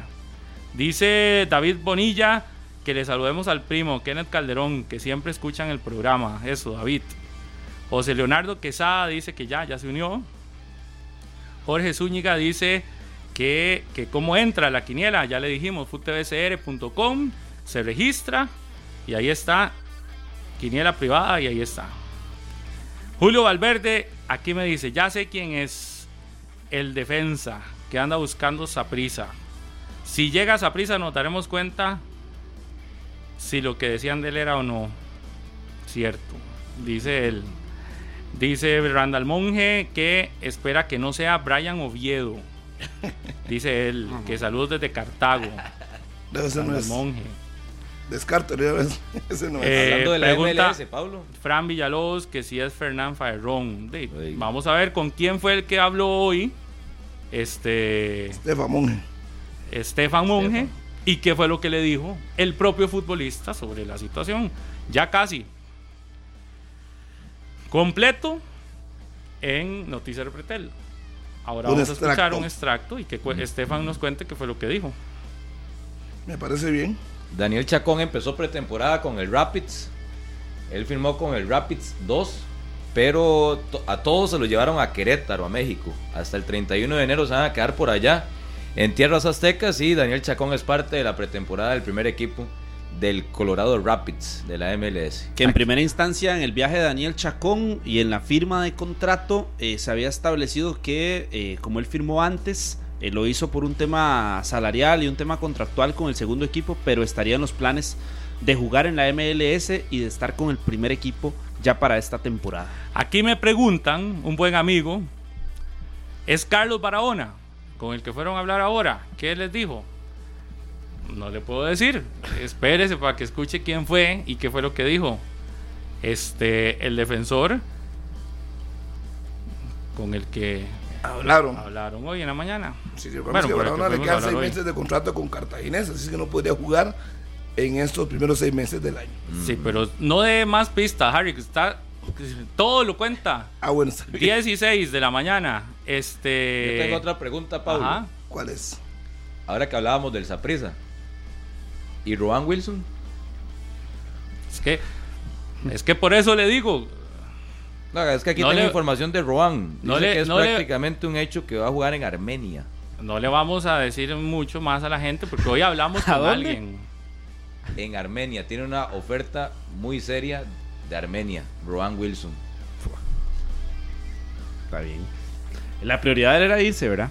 Sí, sí, sí. O sea, la prioridad- declinó firmar con Saprissa antes de Qatar. Por, por eso, como tal, la prioridad de él la estaría cumpliendo, que sería irse al fútbol internacional, en este caso Armenia, que eso sí, le pasaría a las de Freddy Álvarez, que se fue a un país, que se van a un país que no es tan conocido o no es conocido Sí. prácticamente en el fútbol mundial, a nivel que futbolístico. están esperando la respuesta del futbolista.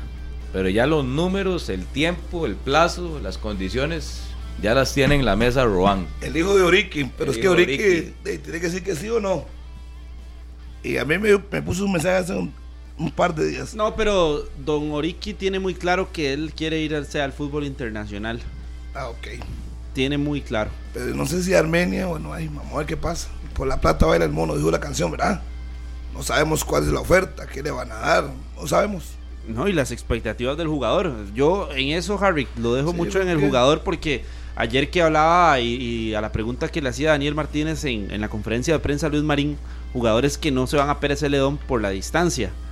Y yo me ponía a pensar y leía también en un comentario a través de las redes sociales, si a un jugador aquí en Costa Rica le cuesta separarse tres horas de la meseta central, convertirse en legionario, imagínese. Pero es que la diferencia y no es muchos mucha de los que se han dinero. o sea, convertido en legionarios, muchos de los que se han convertido en legionarios están son los que regresan. sí. Pero yo, Yo, yo veo que depende del jugador. es que vean, tienen competencia Pérez. Antes, digamos, era Pérez. Ahora tienen a Guadalupe, Sporting, el mismo Santos, que está a una hora. Y la diferencia económica no es mucha. Es que yo creo que ahí es donde se marca, quizás donde muchos jugadores deciden quedarse aquí, en la capital, o ir a Guapiles, o ir a Sporting, o ir a Guadalupe. o sea, ya el jugador no seguía por proyectos o Sí, por. tendría que ser que usted por- le, dé un millón de diferencia. Ah, no, pero es que tampoco estamos Ay, en un fútbol. entonces, entonces, pero los retos, Harry, que en las Ay, carreras. pues es que ahora o la sea, un gente- un jugador prefiere ser suplente aquí en la meseta central a ir a ser titular a Pérez, por ejemplo. Así lo ve usted. No es que yo no lo veo así, yo lo veo que es que tiene que ser mucha diferencia económica. Por eso. Porque ahora hay competencia. Antes Pérez no tenía competencia. Yo creo que son demasiado delicados. Yo también, yo voy a Demasiado eso. delicados. Esa delicadeza y por eso cuesta Pero es tanto. que, y sí, por eso es que cuesta tanto. Pero usted mismo ahora le da la razón, Yo- usted es el que no, está diciendo que es que bien al jugador ya- le gusta las buenas condiciones y quedarse Dígame aquí una cosa. y no importa ser suplente. Yo sé que cada uno tiene su Dígame no una cosa, pasa si a, usted, si a usted le dan 500 mil de diferencia, usted se va a jugar a otro lado. Pero si la diferencia son 200 mil colones, 150 mil colones, se va a ir. Si hay un crecimiento y si hay un algo serio de por medio. A mí, me gustaría saber qué- ve ahí. a mí me gustaría saber qué piensa la Azujupro de eso. Porque recuerde que cada torneo siempre la Azujupro tiene una lista de jugadores libres. Y cuando aparece un técnico, un equipo de primera división diciendo que ten- ofrecieron o que tentaron a 15 futbolistas para ir a jugar con ellos y que no quisieron, entonces al final, ¿hay, ¿hay o no hay opciones? O es que La facilidad de la familia y yo todo me ese tipo de acomodo cosas, y no me sé. acomodo y quiero No sé. esto y si no si no me dan esto no voy. A veces hay que salir un poquito de la zona de confort. Eso es, eso es. Y cuando salen ya de la zona de confort, de estar aquí en Costa Rica y se van al extranjero, muchos han salido y duran seis meses y regresan. Y les ponen un poco de condiciones, están lejos de la familia y ya tienen que tomarse el- la profesión de futbolista más seria en Europa, porque así sucede en Europa, es una profesión, literalmente, y ahí es cuando el, avi- el avión va llegando con Pero uno, eso es tan fácil, con otro, qué decir eso. con otro. No, No, pero es la no realidad. Por ejemplo, el- el si hablamos de casos, Grecia, de casos exitosos. que todo el mundo decía que se iba a venir y que hizo el muchacho a No, acomodarse, a eso iba a decirle. acomodarse, tomarse el tiempo. Eso le iba a decir, que hay casos pusieron- exitosos y el de Christopher Núñez, que es un Ay. hombre en el AMIA y que ha llamado la atención y que además de llamar la atención ha sido ¿ah? figura, de, pero se mantuvo. Pero hay otros Obvio. que les ha costado y que se devuelven más rápido, ¿verdad? Rapidísimo. Y muchos. Yo, más allá de ver si, si es que se le. Eso, de que si, si se sale o no de la zona de confort, eso. Yo, digamos, valorando lo que pasa acá en nuestro país, eh, y, a partir de lo que dijo el Pérez esta semana, que al menos 15 no aceptaron por irse a Pérez Celedón, yo, yo no sé, y no voy a calificar si es porque no les gusta tan largo y demás, que esa puede ser una condición, pero eso no. Es que yo creo que tiene que, para poder dar un salto así ya en el fútbol nacional, tenés que tener claro si el proyecto está para descender o para algo más. Yo no voy a ir a complicarme la vida, si vivo acá y demás, a viajar tres horas para un proyecto que no me, que no me asegura al menos una posibilidad de competir más allá de estar luchando por no descender. ¿A qué me refiero? Un equipo que anda bien, muy bien, y que en los últimos años anda bien, se le hace más fácil conseguir jugadores y no le rechazan tanto.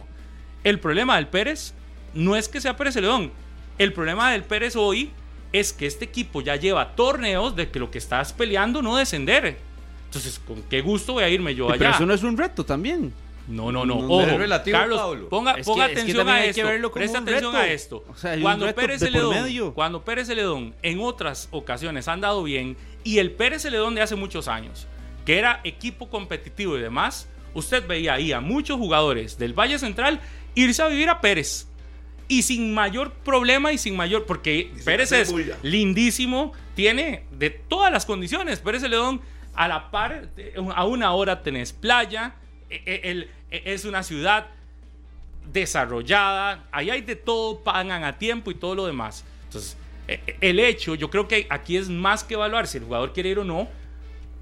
Si es por agentes externos, es evaluar también qué estoy ofreciendo. Si yo hoy tengo un equipo que lo que ofrece es simplemente intentar no descender, no me va a generar una expectativa altísima de ir allá. Pero es relativo porque también hay ejemplos, sino que le pregunten a Gabriel Leiva o a Justin Monge, ¿Qué? que estuvieron en Pérez y hoy están en Saprissa y en Herediano.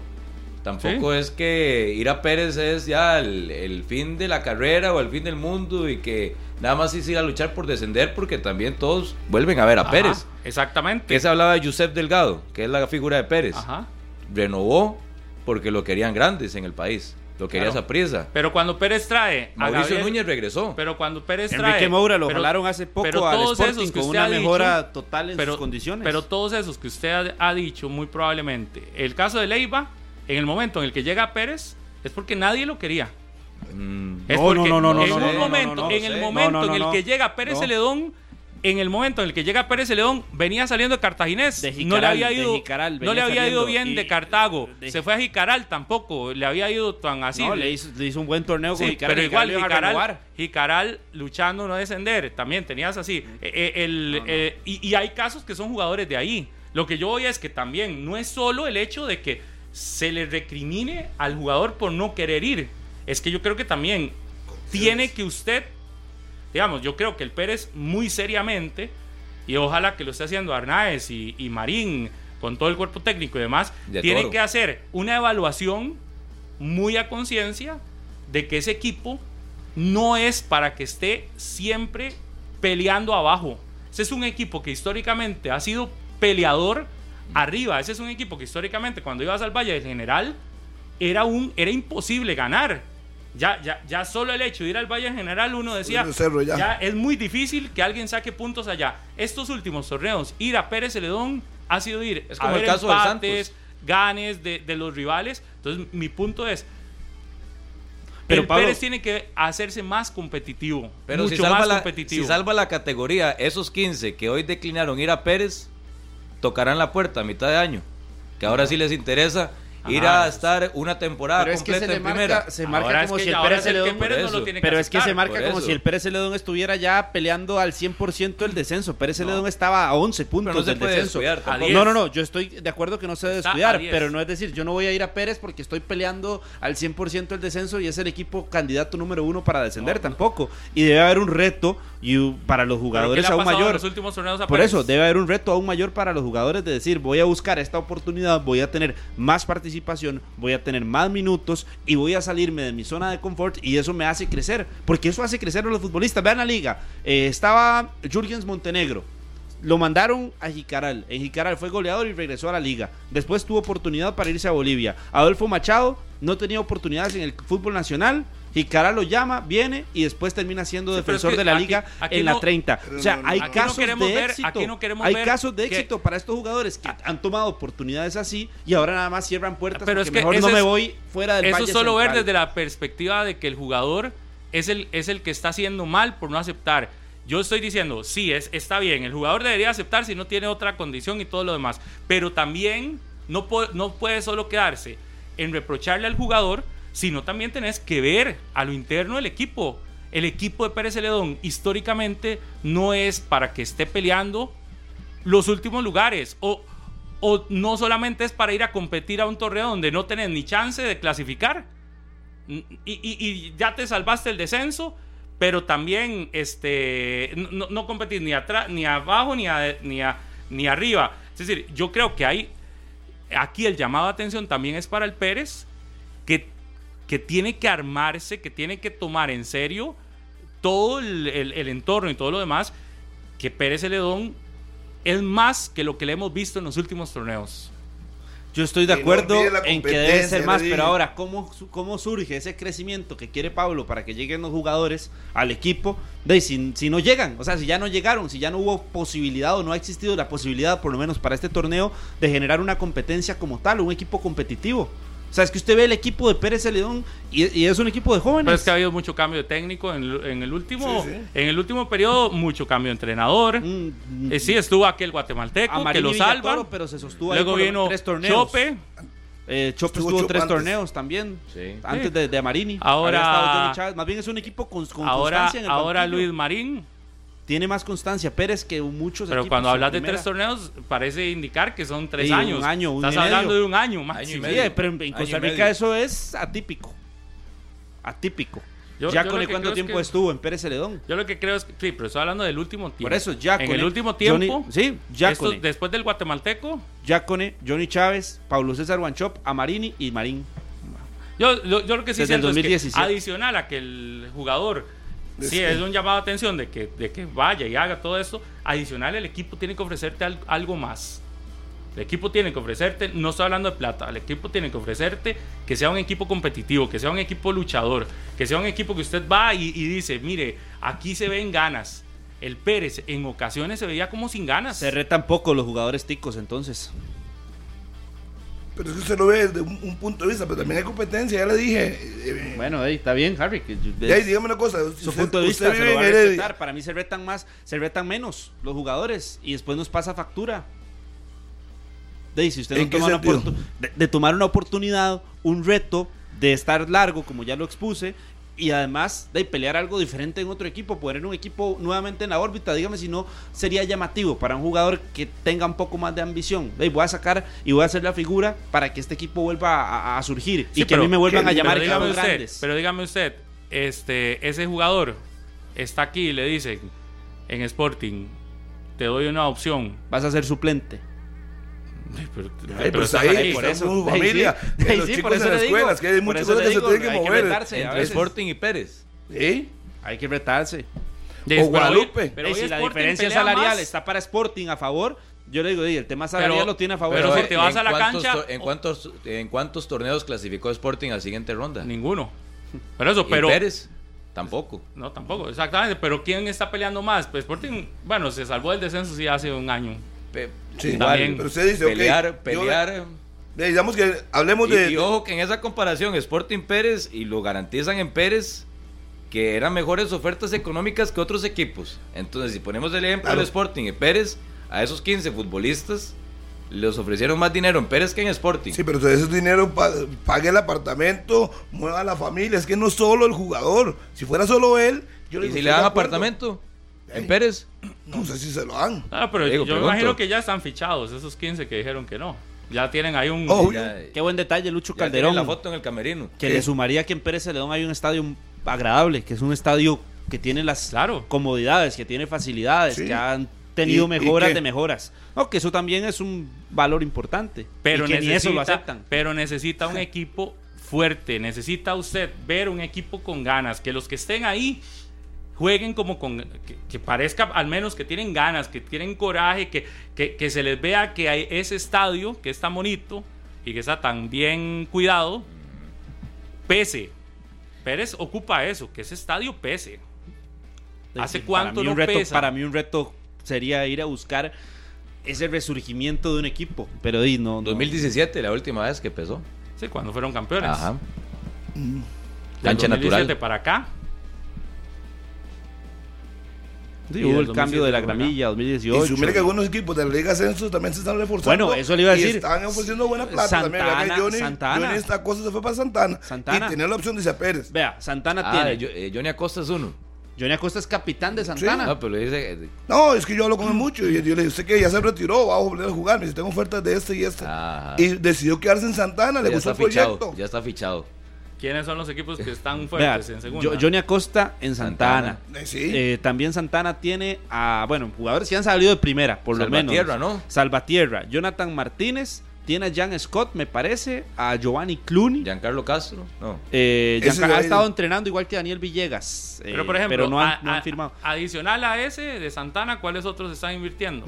De San Liberia José. también, aunque está mal algo. ¿ah? Bueno, Liberia tiene a. Diego Madrigal. Escorpiones. Escorpiones, sí. Escorpiones. Escorpiones tiene a Minor Escoe, tiene a Josué Martínez, A tiene Figuito, a a Randy Figuito. Chirino. Figuito. Ni que decir No, Figuito limón, ahora es de Guadalupe. Ni que decir limón. Ah, sí, Ese José limón es duro Sí. y fuerte y, ojo, Pero han apostado por mucho jugador de, De la zona de experiencia. de lo Claro, que de les Johnny Gordon. resuelto. eh, Johnny Gordon, ahí está Eder Monguillo también. ¿Y eh, qué ha sido lo que le ha resuelto a Limón históricamente? Sí, sí. Los jugadores de la zona. No, no, no, y estamos claros por eso, pero ya con experiencia. Y con la diferencia que ahí están sus familiares. Entonces no tiene Pero que- por ejemplo, un jugador como Johnny Gordon, que venía saliendo de Punta Arenas, un jugador que fue importante en el ascenso para Punta Sí. Arenas, dejó de tener tanta participación con, con Alexander Vargas. A mí me parece un buen refuerzo. Oye, una como pregunta. cinco para un equipo Esto de- del Pérez, en la primera. el Pérez tiene realmente una, una base de jugadores de allá. Tiene bastantes. No, hoy en día sí. Hoy, Hoy- en día sí. Villalobos. Sebastián Monge, Sí. que era el Ríos. Porque uno es la dice- línea defensiva. Porque uno Eh, dice, Joshua Navarro. Si, si son jugadores de, de allá, deberían todavía ser como le pasa a Limón. Cuando Limón se llena de jugadores de Limón, el equipo es, es otra cosa, ¿verdad? Volvió Luis Pérez- Pérez. ¿Se acuerdan cuando estaba Farlen y Lama en Pérez León, que eran muchos jugadores Morales, de allá? Claro. Eso era un equipo El in- Batman Alpizza también era el portero. incontrolable. Sí, sí, de los equipos también. de Igual son épocas Son y generaciones. Sí, sí, usted le hace una oferta y le dice, ok, le puedo dar esto, hasta más, pero dice, no, tengo que mover la familia, mejor me voy aquí por 200 mil pesos menos, me quedo aquí y ya. Y ¿Qué yo pasa? no lo veo mal. Igual y, igual y yo sí creo que el Pérez tiene que ir. El trabajo de Marín, de Wallace, que no dudo que lo tengan porque, Buscar figuras de porque, allá. porque además es, es- son mucho coraje. y Además, eh, es hacerles a los de allá sentir que tienen que ir a defender esa camisa como lo más preciado, porque además son los representantes de ese, de, de ese, de ese lugar y que ese estadio realmente les pese este torneo. Este- el, el- el fin de semana juegan en casa Correcto. Sí. contra el Pérez juega el domingo, creo que es. Contra Sporting. En la tarde. Sí, contra Por Sporting. ejemplo, el domingo tienen una tarea, Vengo a las 4. con- una tarea donde ya ahí es donde debería el Pérez empezar a, a verse fuerte ahí en ese, en ese estadio. Su salvación de, de evitar problemas de descenso, que no está un poquito largo, ganar todo en casa, los 11 partidos y listo. Son 10 puntos, es cierto, 10, 11 puntos de es que distancia. no lo veo consumido ahí. Son ni 10, 11 consumirse. puntos de distancia. Lo que pasa es que si usted se queda, recuerdo el torneo en el que Punta Arenas desciende, llega con una ventaja de más de 10 puntos con respecto al último lugar. Y Punta Arenas empieza a perder puntos, empieza a perder puntos, empieza a perder puntos. Y faltando 4 o Contra 5 Limón. jornadas, y usted decía, pero ya están a la par. En el hito, un, ¿verdad? Ese un. Punta Arenas que, que estaba lejísimos en ese campeonato, lo recuerdo como hoy, un Punta Arenas lejísimos del descenso. Estaba como Carlos, no, no, es que hay, el Ay, problema no. no, ah, no, hay problemas de descenso no. No, si se, si se sientan y dicen. Ah, no, tampoco, de descenso, tampoco, no. pero no es la Uruguay de Coronado. lucha como tal. A Uruguay también. Carmelita Usted, le usted pasó los veía también. lejísimos y un momento a otro. Por eso, Pérez Celedón tiene que empezar el, el domingo ganando ahí en casa. Sí, sí, pero no es el más urgido porque ahí hay otros tres. Se lo a decir del 8 para abajo. 20 puntos Cartaginés, 19 Pérez, Guadalupe 16, Santos 12 y Guanacaseca 3. Esos tres. Eh, perdón, Guanacaseca Nueve. 9 puntos. Sí, son 10 de diferencia con respecto al último. Y con Santos son 3 puntos apenas, ¿verdad? ¿Quién? Guanacaseca con Santos. Ah, yo pensé que, esta- es que como estamos hablando de Pérez, y usted dice con. ya le dije que eran Santos son 10. tres, Ya le dije que eran 10. Por eso, ¿no? Para que se explique. A Pérez sí está largo, pero por no puede darse por sentado de que ya eso no. Tiene que empezar a ganar Sí, puntos sí. importantes para que no se meta luego en problemas. Ganar en casas, la salvación. Además tiene un colchón. Qué doloroso que Guanacaseca o Santos se vayan a segunda. Si es que pasa. Sería muy doloroso. Por las canteras y todo lo que representan las zonas. Para mí Guanacaseca no se va a ir. Usted le cree a Horacio, que dice Horacio Esquivel en conferencia que ya en la jornada 4 o 5 Sí, tiene que buscar el quién hace equipo va a estar peleando algo diferente. Tiene que buscar quién hace goles. Se le vieron buenas condiciones a Mateo Escobar, ¿verdad? Llegó acá a la cancha y por lo menos remató a Marco. De ahí. En un Diez. equipo que no, no se asomaba. 10 y 27. Después de la pausa, ya está listo. Stefan nos va a contar El Saprissa anda buscando un defensa y ya habló. Y ya, ya habló y ya fue a ver si se da la negociación antes del 31 de enero. ¿Cuál ha sido la respuesta del representante de este jugador? Eh, ¿Va a llegar o no al Saprissa, el futbolista? ¿La opción es real o no es real? Eh, ¿Es un jugador de algún equipo que ya está aquí, actual o no? Bueno, después de la pausa les contamos. ¿Y qué dijo el futbolista? Ya, ya, ya, ya regresamos. Solo un repuesto original te da todo lo que necesitas al manejar. Seguridad, calidad, durabilidad y tranquilidad. En fin, solo un repuesto original te dará toda la confianza cuando andes en tu Toyota.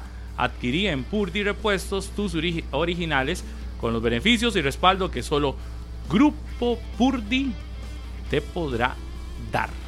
Así que sabe, los repuestos en Grupo. 10 eh, y 31. Ahora sí, ya, ya llegó el momento de que nos cuente. Estefan Monge ya está con nosotros. Estefan, ¿qué tal? Buenos días. Eh, le digo que hay mucha...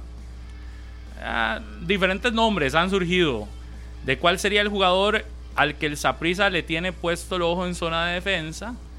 Y si es cierto o no que ya el Saprisa le, le dijo que está interesado en él. Este, esta mañana usted lo fue a buscar y habló directamente. Cuéntenos, Estefan, buenos días. Pablo, buenos días y un saludo cordial a todos los amigos oyentes y televidentes de 120 minutos. Atención, morados. Hay mucha expectativa por cómo se va a conformar la planilla del actual campeón del fútbol costarricense. El mercado de fichajes, ya lo decían los compañeros, sigue abierto. Y este nombre que les voy a dar a continuación está en la, órbita del equipo más ganador de Centroamérica. Estamos hablando de Fernán Faerron. A este momento sí hay un interés claro por el defensor de 22 años. Está sin equipo, se mantiene entrenando por aparte y los morados, el equipo que conduce Justin Campos, donde está también Ángel Luis Catalina como gerente deportivo, ha puesto la mirada en los servicios de Fernán Faerron. No hay nada concreto de momento, pero sí les puedo decir por otras fuentes que las negociaciones o el interés se ha intensificado en los últimos días por los servicios de este muchacho oriundo de Cartago, Fernán Faerron. Ahora en la mañana precisamente lo fuimos a buscar, allá en, Desamparados precisamente. Logramos conversar de diferentes temas, de cómo llega físicamente y demás, y le preguntamos directamente, ¿hay interés por Saprisa? Su respuesta fue muy escueta, pero cuando se le pregunta si le gustaría llegar, eso es lo que puede generar todavía más expectativa. Así que vamos a escuchar acá en 120 minutos en Radio Monumental y también en Canal 11 ¿Qué nos dijo Fernán Faerron? Porque obviamente los morados están muy a la expectativa de lo que pueda pasar con la planilla de su equipo. Escuchemos a continuación entonces a Fernán Faerron. Quiero que no tengo, no, eso no, no tengo bien, bien clara la, la opción o la idea, pero eso lo pueden comenzar con mi representante. ¿Te gustaría, obviamente, llegar a un equipo como ellos? De fijo, a nadie se le cierran las puertas, uno no sabe las vueltas de la vida y, jamás hay que cerrar la puerta a ningún equipo. Sí, se están analizando eh, opciones de interesados en el fútbol europeo eh, y acá también hay algunos interesados, pero yo no manejo eso, eso lo maneja todo mi, representante y, lo que a mí me, toca es eh, prepararme bien y estar bien para cualquier llamado en cualquier momento. Sí, me siento físicamente bien, la parte del cuerpo. Siento que perdí mucha, mucha grasa, eh, gané mucha masa muscular, mucha potencia y físicamente me siento muy bien para lo que sea. Hay unas declaraciones que también nos decía Fernán Farro, en que lo vamos a ampliar en, Noticias Repretel, y es que él dice que el, Fernán Faerron que se fue hace un año al fútbol de Noruega, estaba jugando con el Han Kang del fútbol de Noruega, dice que no es el mismo Faerron que vuelve a Costa Rica, que emocionalmente tiene una manera distinta de pensar, que ya sabe canalizar mejor las emociones, que ya lo escuchábamos, que a nivel de masa muscular ganó bastante, pero tal vez futbolísticamente no fue el paso que deseaba, pero psicológicamente es otro Faerron. Él dice que llega más maduro a pesar de que tiene 22 años y que sus expectativas son completamente altas. Entonces, para recapitular, todavía no hay nada concreto, sí está el interés real de parte del Deportivo Saprissa, pero también hay opciones en el fútbol europeo por los servicios de Fernán Faerron. Con el Hankan de Noruega jugó 14 partidos y 838 minutos. Pablo. Esteban, él dice que todo lo maneja el representante, claramente, ¿verdad? Eso es, eh, eh, eso es lo normal, lo lógico. Eh, evidentemente el representante no, no, no, nos va a decir si ya hay una si ya hay una opción clara o no, si ya se firmó o no, hasta que lo anuncie el equipo. Pero lo que sí sabemos nosotros, o usted, es que el Saprisa presentó oferta formal por el jugador. Correcto, el interés está. Ahí se ha intensificado, como lo mencionaba ahora también, se ha intensificado el interés por Fernán Faerron. De hecho, el agente es José Luis Rodríguez, mejor conocido como el Puma. Ayer lo llamé, pero no, no obtuvimos respuesta por parte de don José Luis. Sin embargo, sí está el interés real por parte del Deportivo Saprissa. Y no solamente desde ahora, sino también desde hace tiempo. Y faltan 13 días para que se venza eh, el tiempo de, de, inscribir, ¿verdad? Jugadores para ese torneo. Fireon mm, está sin equipo, tiene que definirse esto pronto y habría opciones fuera del país. Él preferiría quedarse en Costa Rica o salir. Yo creo que una de sus prioridades es mantenerse en el fútbol internacional. Ahora hablábamos con él fuera de micrófonos, pero también nos menciona, si la oferta se adapta a sus pretensiones si es un equipo donde pueda aspirar a campeonatos, si es un equipo donde puede tener una mejor vitrina, porque uno de sus objetivos es volver a la selección de Costa Rica, tener esa proyección, lo aceptaría. Y estamos hablando de que en Saprisa podría encontrar todo eso. Usted que lo tuvo de frente, Estefan, buenos días. ¿Qué sensación le deja? ¿Está más cerca de quedarse o de irse? Yo creo que mi sensación es que podría quedarse en Costa Rica. Porque tal vez la oferta que él quiere sí se está adaptando a lo que él busca. Obviamente las negociaciones van y vienen, podrían cambiar de un pronto a otro. Sin embargo, la sensación que le puedo decir, Daniel, es que sí podría quedarse en Costa Rica. Y de hecho lo notamos muy diferente. Ahora hablaba con nuestro camarógrafo, Herber Agüero, y él mismo nos mencionaba que es, es un Faerron completamente distinto. Aquel muchacho que tal vez era un poco más temperamental, que tal vez tenía problemas, vieran que ahora es completamente diferente. Se siente como distinto la manera de pensar y también de hablar de, este muchacho de 22 años. En este momento lo que podría estarse negociando evidentemente es el acuerdo económico. Es eh, lo que haría falta. Un acuerdo económico, porque ya, aquí eh, el tema es hay interés y podría haber interés. Usted puede estar interesado en mí y todo lo demás. Ya le planteo una oferta. La oferta usted la tiene que valorar. Eh, si le interesa o no usted me hace una contrapropuesta, yo tengo que valorar si está o no, y me imagino que en eso es en el, en, el punto en el que se encuentra. Pero podría haber algún otro protagonista dentro de esta historia en el fútbol nacional también interesado en Faerron. De Fernando, lo que nos menciona es que hay otros interesados, ¿verdad? Que no solamente es el Deportivo Saprissa. Claramente no nos dijo quiénes son esos equipos, pero de acuerdo a lo que está buscando Fernán, tienen que ser equipos que dicen, suelte la plata, ¿verdad? Lo que busca, lo que busca tanto él como su agente, donde ambas partes se vean beneficiados. Pero la prioridad me parece que en el fútbol de Costa Rica, evidentemente será el Deportivo Saprissa. Y ahora usted también lo mencionaba y lo preguntaba Pablo. En estos momentos, el tema salarial es lo que podría estar tal vez generando un poco más de pausa, como pausando un poco más el posible fichaje de Fernán Faerron con el Deportivo Saprissa. Y también tengo entendido de otra buena fuente, que incluso el club Sport Herediano sí se interesó en su momento por Fernán Faerron. Entonces son cosas que podrían cambiar de la noche a la mañana, pero evidentemente el equipo que sí está más interesado por Faerron es el Deportivo Zaprisa. Lo de Herediano es un leve interés. Y, yo, me pregunto, no más, un muchacho que viene de afuera, ¿no sería prioridad a los 22 años seguir creciendo en Europa o volver al fútbol nacional? todo depende de la propuesta. Si aquí ve una propuesta muy buena, en Costa Rica las propuestas serían superiores a Europa. Sí, habría que pensar también Europa dónde, qué país, con qué condiciones, porque también de, ahí, tendrá otras prioridades, por ejemplo, regresar a selección de Costa Rica. Cuando Ah. se fue para Europa, No, no creo. más, Perdió que eso. eso, Yo no creo yo- eso. más que eso, yo lo diría que la opción eh, tica podría ser buena si en lo económico es bueno y también que le quede abierta la posibilidad de que en el momento en el que le salga algo importante afuera pueda Que la irse. cláusula sea Que- abierta. Que, recuerde que eso es lo que han hecho algunos equipos con jugadores que vienen acá y que dicen, "Di, prefiero tenerlo y eso sí, cuando le sale algo, Se va. tiene la libertad de irse. ¿Qué podría ser? Eso puede ser una buena. Si le dejan la cláusula abierta, pues uno podría entenderlo. Bueno, gracias, Estefan.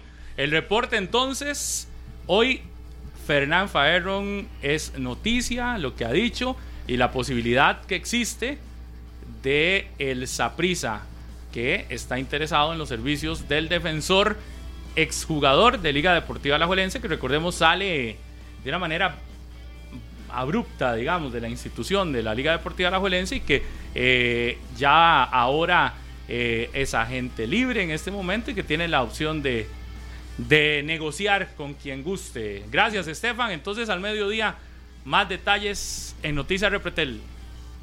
Correcto, Pablo, nada más para enviar un saludo rápido ahí a los muchachos del equipo, los antar- antar- atarantados del pedal, un grupo de ciclistas que ahí me están reportando que todos están en sintonía de 120 minutos. Ahí salimos a veces con ellos en Cartago. Los atarantados del pedal. El pedal. Así, así se llama, Adolfo Brenes, Jorge, que ahí están en sintonía de 120 minutos.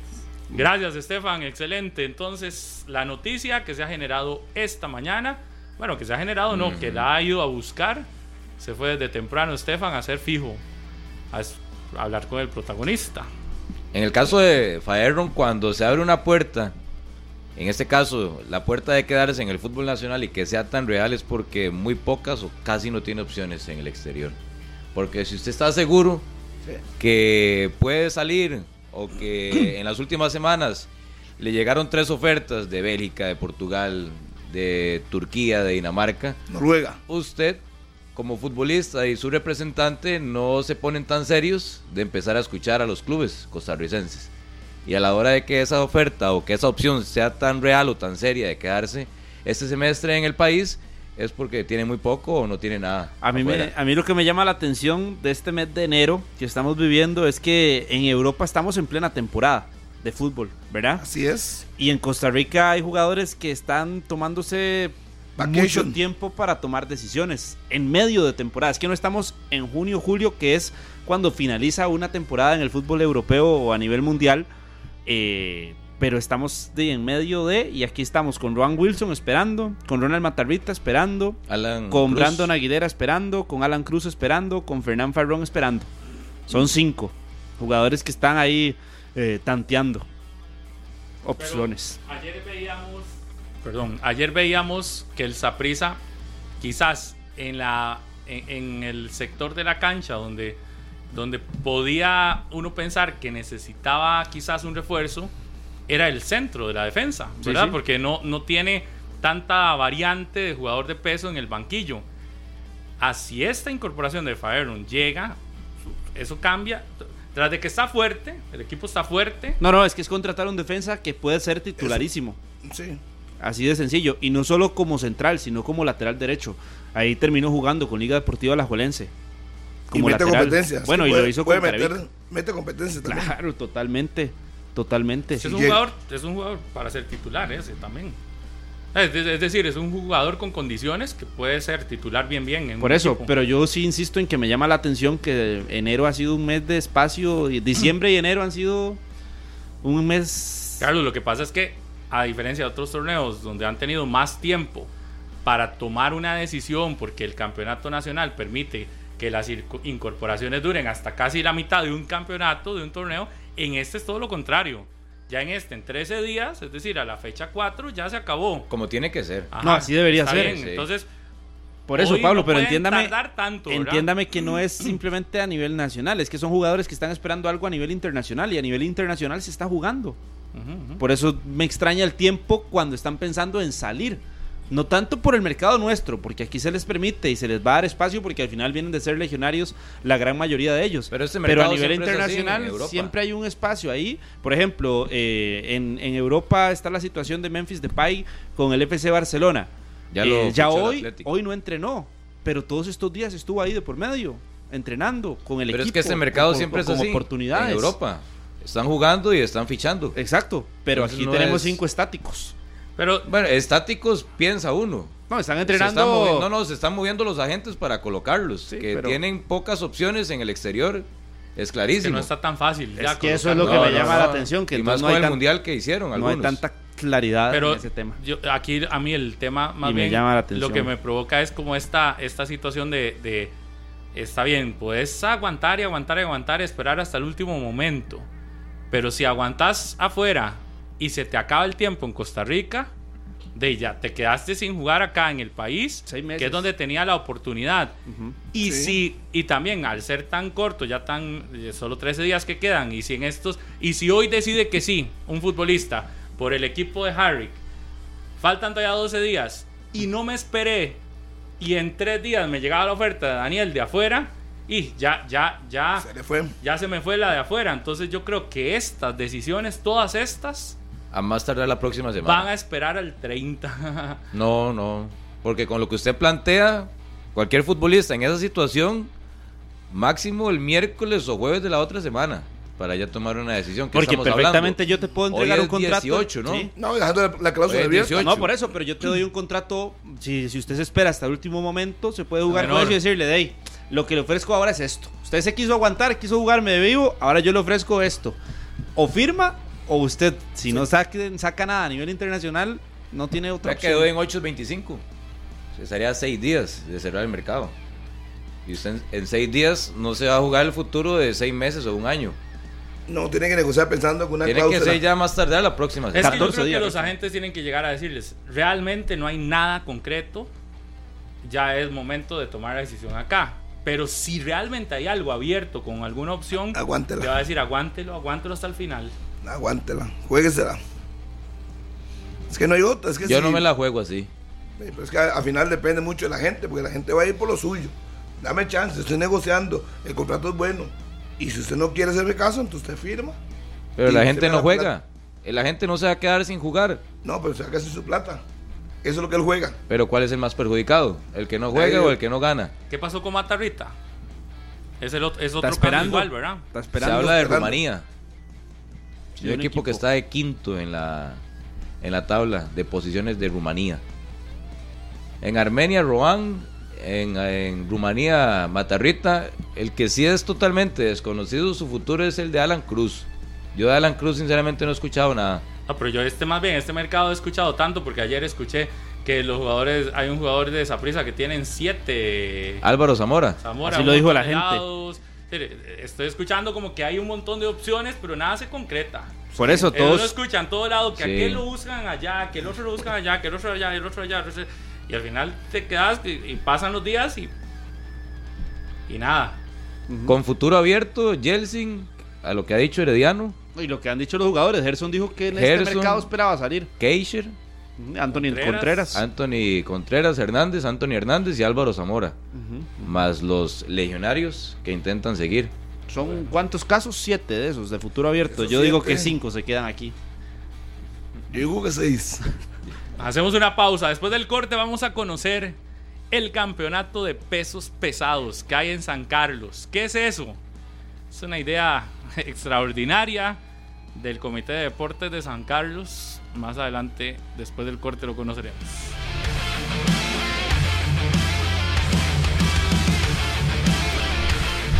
Diez y 52. Hoy se inauguran los Juegos Deportivos Nacionales en Alajuela. A las 5 de la tarde aproximadamente será el evento de inauguración. Las autoridades estarán en el Rafael Bolaños, ¿verdad? En el estadio Rafael Bolaños con toda la actividad de inauguración.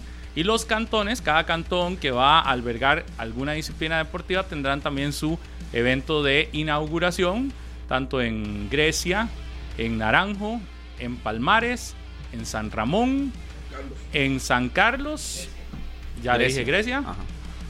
San Carlos, Grecia, Naranjo. San Ramón y La Juela, sí. Ahí están los seis. Los demás cantones reciben, como lo decíamos ayer, Ah, Palmares, ¿verdad? Este, Sí lo mencionó. lo decíamos ayer, reciben eventos de exhibición. A partir de mañana empieza la competencia ya real, más de 5.000 atletas participando en Juegos Deportivos Nacionales eh, que regresan, ¿verdad? Después de pandemia. Y vamos a darle cobertura también hoy en Noticias Repretel, en la noche y demás. Este, ayer, bueno, el viernes pasado se jugó una de las fechas del campeonato de pesos pesados. Nuestro compañero Daniel Garro se fue a ver qué era eso. Ese, ese, ese evento que el Comité de Deportes realiza en San Carlos y llamaba demasiado la atención. ¿Verdad? Campeonato de pesos pesados. ¿Saben cuál es el requisito de ese campeonato? Está gordito. ¿Cuál? Pesar más de 100 kilos. Me salvé, puedo jugar. No, si usted pesaba más de 100 kilos, podía inscribirse. Pero la meta es que termine el torneo con menos kilos. Porque les hacían todo un estudio este, para que no les pase nada, ¿verdad? Evidentemente. Todos los cuidados. Todos sí. los cuidados y demás. Hay y una cardióloga, ¿no? De todo.